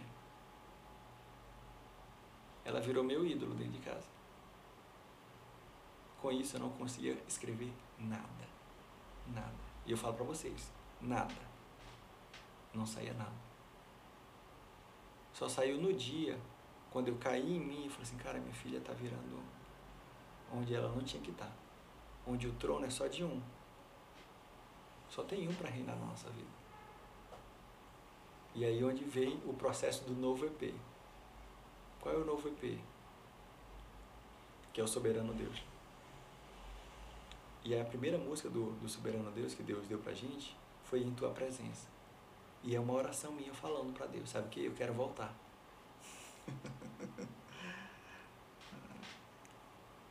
Lembro como se fosse hoje. Eu dentro daquele quarto, dizendo, Senhor, eu estou errando, não estou? Então eu vou te pedir perdão. Pai, se eu estou ainda usando a minha filha, então tira do trono e se faz o Senhor. E eu começo a falar, Deus, eu quero estar em tua presença, Pai. Eu quero aprender de ti e descansar. Venha me ensinar a tua vontade em mim para que eu possa te obedecer e cumprir o teu querer. Pois eu sei que estás aqui, a tua presença, ó, tua presença é real. Então vem me ensinar a tua vontade. É eu voltando. Você está entendendo o processo? A gente pensa que, porque a gente já passou tanta coisa, a gente já está maduro aqui. É. A vida do cristão é de glória em glória. Caiu, Senhor, eu me arrependo. Arrependimento é mudança, não é continuar no mesmo erro. Então, por mais de todo o processo que a gente tinha, teria passado, de tudo que eu passei no seminário, de tudo que eu já tinha passado no ministério, para chegar na igreja, para acontecer tudo que aconteceu, e chegar bem que, ah, tua filha nasceu, ao mesmo tempo ela foi bênção, ao mesmo tempo ela se tornou um ídolo. E o que, que eu fiz? Senhor, me perdoa. Dali para frente, as coisas começaram a dar de novo. Deu para entender? Amém. Então, esse processo todo, da gente sair do santo, do EP santo, para o soberano Deus, eu lembro muito bem, quando a gente fez um ano, a gente não, a gente vai fazer dois anos de ministério em agosto. Cara, a gente tem que celebrar Deus, a gente tem que fazer o culto, tem que fazer o culto, tem que fazer o culto. E aí veio de novo, meu pai, dá o segundo passo. Hum, é, você deu o primeiro, já foi difícil, dá o segundo passo. Vamos fazer uma live. Como? Onde? Quando? Meu filho, você não tem fé não? Essa ideia foi. Começou com meu pai. Foi vamos, mesmo. Vamos, vamos, vamos fazer live, vamos fazer live, vamos fazer live. Eu falei assim, mas vou fazer live aonde, senhor? Só se for. Não sabia nem que pra onde ir. Eu falei assim, pai, no meu pai, celular, não dá, no Instagram. pai. Eu falei, não, pai, a gente compra aqu- aquelas de com, sabe? Rapaz, tu pensa, tu pensa pequeno, Geris. Tu fala pra gente, tu exorta a gente, mas tu tá pensando pequeno. Pensa no tamanho da grandiosidade de Deus. Sabe o que eu fiz? Na Meu semana, Deus. aí eu liguei pro Duda. Duda, é o seguinte, meu pai começou com o negócio, eu comecei assim, ligar assim, meu pai começou com o negócio aqui de quer fazer uma live, o que que tu acha? Bora, bora, bora fazer, bora. Bora tudo. Bora, bora. Vai, vai ser quem? Vai ser, vai ser todo mundo 4 por 1 Aí eu, como é que é? Aí eu falei, como é que... Aí eu falei assim, cara, eu não tenho condição não. Rapaz, tu não disse pra gente, eles que é Deus? Eu falo isso pra todo mundo. Deus supre todas as nossas necessidades. É Ele que sustenta. Aí o Duda começou a conversar com o Valmir. Duda, Valmir, certo. A gente tem o nosso arranjador, que é o Gabriel Mendes, né? Que ele também está começando a produzir algumas coisas nossas. Gabriel Mendes. E aí a gente falou, e o baixista? Aí ficou naquela, ah, chama alguém, chama alguém daqui da igreja, não sei o quê. Aí o Duda falou assim, cara, tem um cara que eu já toquei com ele. Como é o nome dele? Tal de Júnior Beck. Olha aí, ele mandou o Instagram. Aí eu fui olhar lá e eu olhei assim, eu falei assim, cara, será? Eu falei, Duda, eu vou orar. Aí eu falei, Ih, cara, se tu vai orar pro cara, é porque tu tá querendo. Eu falei, não, eu quero, eu vou orar. Não, aquele do som do reino, não, eu vou orar. Não, eu quero pessoas que estejam com o mesmo coração. De início, tu não. Não, eu resisti assim, sabe? Não, não, cara, mas eu não, eu vou orar. Não, e toca com é, André Aquino, né? Ele tocava com o André É, aqui. ele produzia junto com ele, né? Isso. E aí eu falei, não, eu vou orar. Eu sei que eu demorei um mês pra dar resposta pro Duda. Aí, um mês. Aí o Duda falou assim, tu vai decidir ou não vai baixar? Vou. Quase que o cara não vinha, mas... Aí, resultado, ele foi o último que, que a gente colocou no grupo. E ele sabe dessa história que tu quase não. Sabe não. Estou deixando off aí. E aí o que acontece? Mas é isso que eu vou falar. O processo tem que começar na oração. Onde é que a gente tem dedicado? Será sendo um processo no que eu falo ou no que eu tenho dedicado a Deus? Porque a oração é dependência. Dependência e agir também. Oração. Orar, depender de Deus e agir. Deus, tu vai me dar as condições? Então me mostra para eu poder agir. Não tem como a gente querer depender de Deus sem dar algum passo, sem mover o braço, né? Sim, sem abrir a sim. boca. E aí começamos o processo do 2019, que é, o- que é- que é a live. E vamos, vamos, vamos, vamos, mas beleza. Tá, Gerias, a banda foi. Quem vai gravar a bendita live? Rapaz, parece brincadeira, né? Zoeira. A gente fala assim, não, gente, não precisa não. A gente bota só dois irmãos assim com a câmera. Aí sai na cara dos irmãos assim, viu, mano? Guard Live Samuel. Aí eu falei assim, eu fiquei pensando assim, cara, quem eu vou chamar? Quem eu vou chamar? Aí eu falei assim, Duda, me indica alguém. Aí ele falou assim, cara, tem um pessoal aqui que grava, gra- grava pra Sony, pra Universal, grava pra MK. É o pessoal aqui, ó, vou te mandar o link. Aí quando ele me manda, cara, é simplesmente os caras gravam pra todo mundo. Só os absurdos. É, não gosto. Eu fiquei assim, tu é doido? Eu não tenho dinheiro não. Fui lá e falei, eu não tenho dinheiro não. Eu falei, Cara, na cabeça do Dudu isso é normal, né? não, tava normal. Ele falou assim, mas Gerias, cara. Não é para fazer melhor para Deus, bora fazer melhor. Beleza, o que, que a gente fez? A gente fez um cronograma de pagamento e a gente honrou. Olha como Deus é bom. Dois meses antes estava tudo pago. Dois meses antes. Dois meses antes de, inici- Da de live. acontecer a live, Da live. Tava tudo pago. tudo de vídeo tava pago. Passagem, vídeo, todo mundo. Porque pra quem não sabe, né, não assistiu, Gerias, vocês trouxeram Sim, todos a gente eles, trouxe- né? trouxe- banda, trouxe, Trouxe a estrutura toda de fora. Toda de fora. Até o pessoal da captação também Todo, veio de todo. fora. O técnico, o engenheiro que captou, o, o que fez a captura do som também, cara, foi, foi uma coisa muito gigantesca, assim, principalmente para essa parte que a gente pensou fora da caixa. Lembra que eu te falei, ah, Sim, pensa fora da caixa, sim. pensa fora da caixa. Quando a gente fez, o pessoal falou assim, cara, tu é doido. Né? Como é que tu vai trazer Duda Andrade, Valmir, esses caras pra cá, Júnior Beck? Cara, quando eu conheci o Júnior Beck, conheci, eu pensei, "É, beleza. Eu não, não tinha intimidade, cara, não tinha intimidade, "É, beleza. Demorou, Ah, né, é, a fluir ali Aí o Duda falou, aí uma o Du- amizade. Aí o Duda falou pra ele, ei, pô, esse daí é o chefe, cara. Ei, cara, esse daí é o chefe. Não, ele manda aqui. Aí o- ele foi começar a entender que, assim, ele pensava que alguém dava as composições pra gente. Aí o Duda foi falar pra ele, cara, não, as composições estão dele. Ele é o líder do ministério. Tudo que, que acontece aqui, Deus tem usado. Aí o Júnior falou assim, cara, eu não sabia que tudo isso daqui. Eu falei assim, nem eu sabia que você vinha também, mas Deus trouxe você pra cá. Então, assim, teve, teve um feeling da coisa, sabe? A primeira vez que a gente chegou no ensaio, ele viu que a gente tinha preparado uma estrutura para receber eles, sabe? E não foi Isso foi, foi não, crucial, foi, né? foi fu- fundamental. De, demais, demais, demais. Por quê? Qualidade musical, qualidade musical, falando de músico, puxa também a qualidade de instrumento musical. Então a gente preparou uma estrutura. A gente foi atrás de parceria. Não foi simplesmente, ah, o Eterna Adoração, não dá para sair. Começou, sabe aonde? Tinha que ser excelente em, tudo, né, Começou, começou no nosso joelho, meu irmão. Começou na oração. Quem, quem está com, com o ministério desde o início sabe que esse ministério ele não funciona sem oração. Tem que funcionar com oração. A gente faz hoje uma coisa, a gente diz, Senhor, a gente tem esse anseio, mas é da tua vontade? O Pai Nosso, seja feita a tua vontade. Faz a tua vontade. Então a gente orava e, e falava. E o Duda do Rio de Janeiro, com o pessoal, falava, cara, a gente está sentindo as orações. Eu lembro que no ensaio, quando a gente tocou a primeira vez, né? Sempre é assim, a primeira vez é, é o sujo, né? Uhum. A gente tocou o santo. Tá. Cara, acabou assim, o Júnior Becker tirou o ponto e falou assim, cara, essa música é absurda de linda, cara. Como assim? Eu falei, cara, tu tava no céu, né? Eu falei, meu irmão, eu nem sei onde eu tava mais. Porque assim, você começa a perceber que Deus tem agido em todos os processos, sabe? E aí, a gente fez as passagens, fez as gravações, sabe? O pessoal que esteve na igreja, todo mundo que estava lá, cara, a gente não sabia se era um culto barra discipulado, porque teve palavra, sabe? E só, só souberam que era uma gravação porque o Duda foi lá na frente e falou assim: vamos bater palma. Eu lembro, né? Tu tá falando já do, É. da- do dia lá, É, né? e aí- Foram tipo duas sessões, né? Foram duas sessões, então assim, quando a gente parava assim, a gente, cara, a única coisa que deu para entender que era uma gravação foi isso, porque o resto foi Não. corrido. Foi muito natural. Foi cara. natural, Foi sabe? natural. As Foi- pessoas que estavam lá, elas estavam assim, cara, o Eterna Adoração é um ministério de São Luís do Maranhão que Deus tem levantado para impactar primeiramente a nossa cidade, o nosso estado e o nosso Brasil.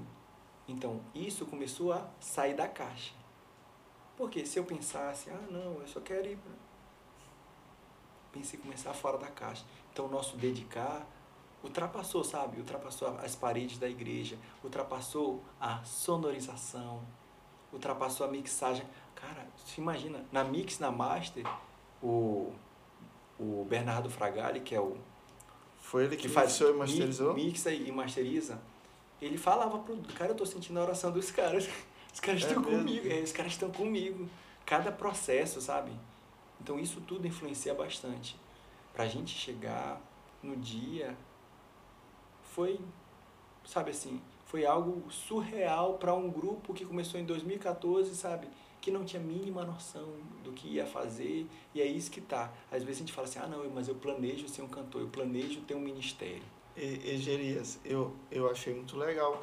Lá no dia, né, que foram duas Uhum. sessões, e eu fiquei impressionado com, com a forma como o Duda conduziu para mudar, né, para a segunda sessão. Sim. O cuidado dele de fazer a igreja entender que mesmo ali agora sendo o momento que a gente iria precisar gravar, né, uhum. né, palmas, algumas Sim. coisas. Cara, eu fiquei, bicho, caramba, como esse cara conduz com tanta com tanta excelência. E eu vi ele assim, ele com cuidado, com coração falando com a igreja. E ele querendo evitar que as pessoas se dispersassem, sim, né? Saíssem. Sim. E, cara, deu muito certo, cara. Eu, eu fiquei impressionado com, com cuidado, né? Sim.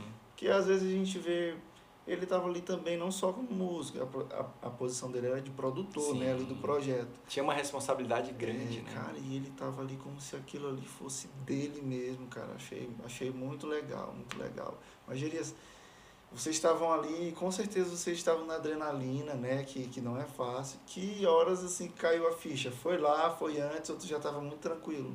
Na realidade, caiu a nossa ficha num dia antes, quando a gente foi fazer o, o período de oração, sabe? Com eles? Não, a gente fez. Eles iam chegar.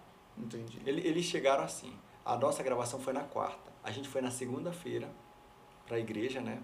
Lá na igreja Batista do Calhau, na segunda-feira, o irmão lá abriu pra gente. E a gente foi para uma salinha lá reservada onde ia ser o nosso ensaio só com a banda. E eles iam chegar na terça. Na terça a gente ia fazer a passagem só da banda, gravação da banda. E na quarta ia ser com todo mundo. Detalhe, é, a gravação foi numa quarta-feira que é algo também que vem também isso de Deus, porque todo mundo gosta de gravar no sábado ou no domingo. E Deus falou: "Não. Vocês vão gravar numa quarta-feira". Eu falei: "Oxe, não vai dar ninguém". é, é o risco, né? É o risco. Não, aí você diz, cara, é... mas como assim, Gerias? Porque a gente é racional pensar desse jeito. Então, tudo isso, sabe, veio, veio a calhar, sabe, no que Deus estava querendo pra gente. Segunda-feira a gente começou a cair a ficha porque a gente começou a chorar e dizer assim, Senhor, o que que isso fez? Como é que nós chegamos aqui? Então, naquela hora ali, a gente se quebrou. E aí caiu a ficha. Cara, é amanhã. E todo mundo tinha pedido folga do emprego na terça e na quarta para poder segurar isso. Caiu e quando caiu a ficha, cara, a nossa única questão era só chorar. A gente não conseguia pedir mais nada. Entendi. E como é que a gente chegou Legal demais. Aí. Então foi, foi antes, né? Sim. A ficha de vocês cai, caiu antes. E, e, mano, e depois de tudo isso, assim, ó, me lembrei que eu queria falar. É, aquele evento ali, vocês fizeram um negócio muito legal aqui em São Luís, que até hoje eu falo com, com os amigos. Vocês conseguiram reunir uma, falando da, da do cenário musical uhum. cristão, até do não cristão muita gente se, se juntou ali, né? uhum. né? Que eh, às vezes conhece só de rede social ou de, de ouvir falar. Não, muita gente se juntou ali. Eu mesmo pude falar com tanta gente e tal. E eu achei muito legal. Cara, Tava assim. perto de todo mundo ali, é, Valmir, o Júnior, né? Isso, isso, porque, pô, levou uma galera ali, mas, sinceramente, não só por ter levado Duda, Valmir, uhum. mas assim, é, a proporção e o tamanho do, uhum. do projeto de vocês impactou sempre no meu ver de forma positiva assim na, na vida de de muita gente mano e e hoje como é que tá como é que tá o Eterna quais são os, os projetos para frente. Tá vamos lá. Aí veio a pandemia né? É eita esse detalhe aí é e é incrível como é que Deus fez né? Vem, vem tudo em cima. E durante essa, pande essa pandemia esse primeiro ano que a gente passou de 2020, a gente está produzindo. Enquanto muita gente estava parado, pensando na pandemia em si, nós estávamos orando e produzindo outras canções. Então, no forno, no forno já tem dois EP, ou seja, nessa proporção que a gente está vindo, e foi um dos detalhes que eu falei, depois do que aconteceu com a minha filha, e eu voltei de novo e entendi que realmente o lugar é só dele por isso que a gente tem que ter isso na nossa consciência.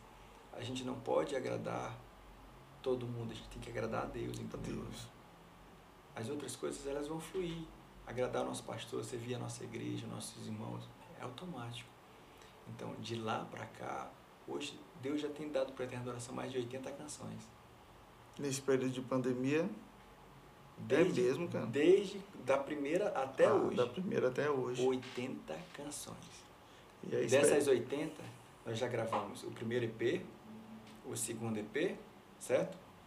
E a gente lançou És o Caminho, por fora 11, e a gente já tem mais dois EP gravados. Fora que a gente está projetando uma live. Gravado? Já está gravado. Gravado, finalizado. Só tá faltando voz agora. Só voz. Só poxa. voz. E já foi. Tudo isso vocês aproveitaram esse período de pandemia, né? Para produzir. Aproveitando, porque nisso tudo também tem outro detalhe. A organização das nossas igrejas, das nossas atividades, entendeu? Porque a gente entende muito sobre isso com o ministério.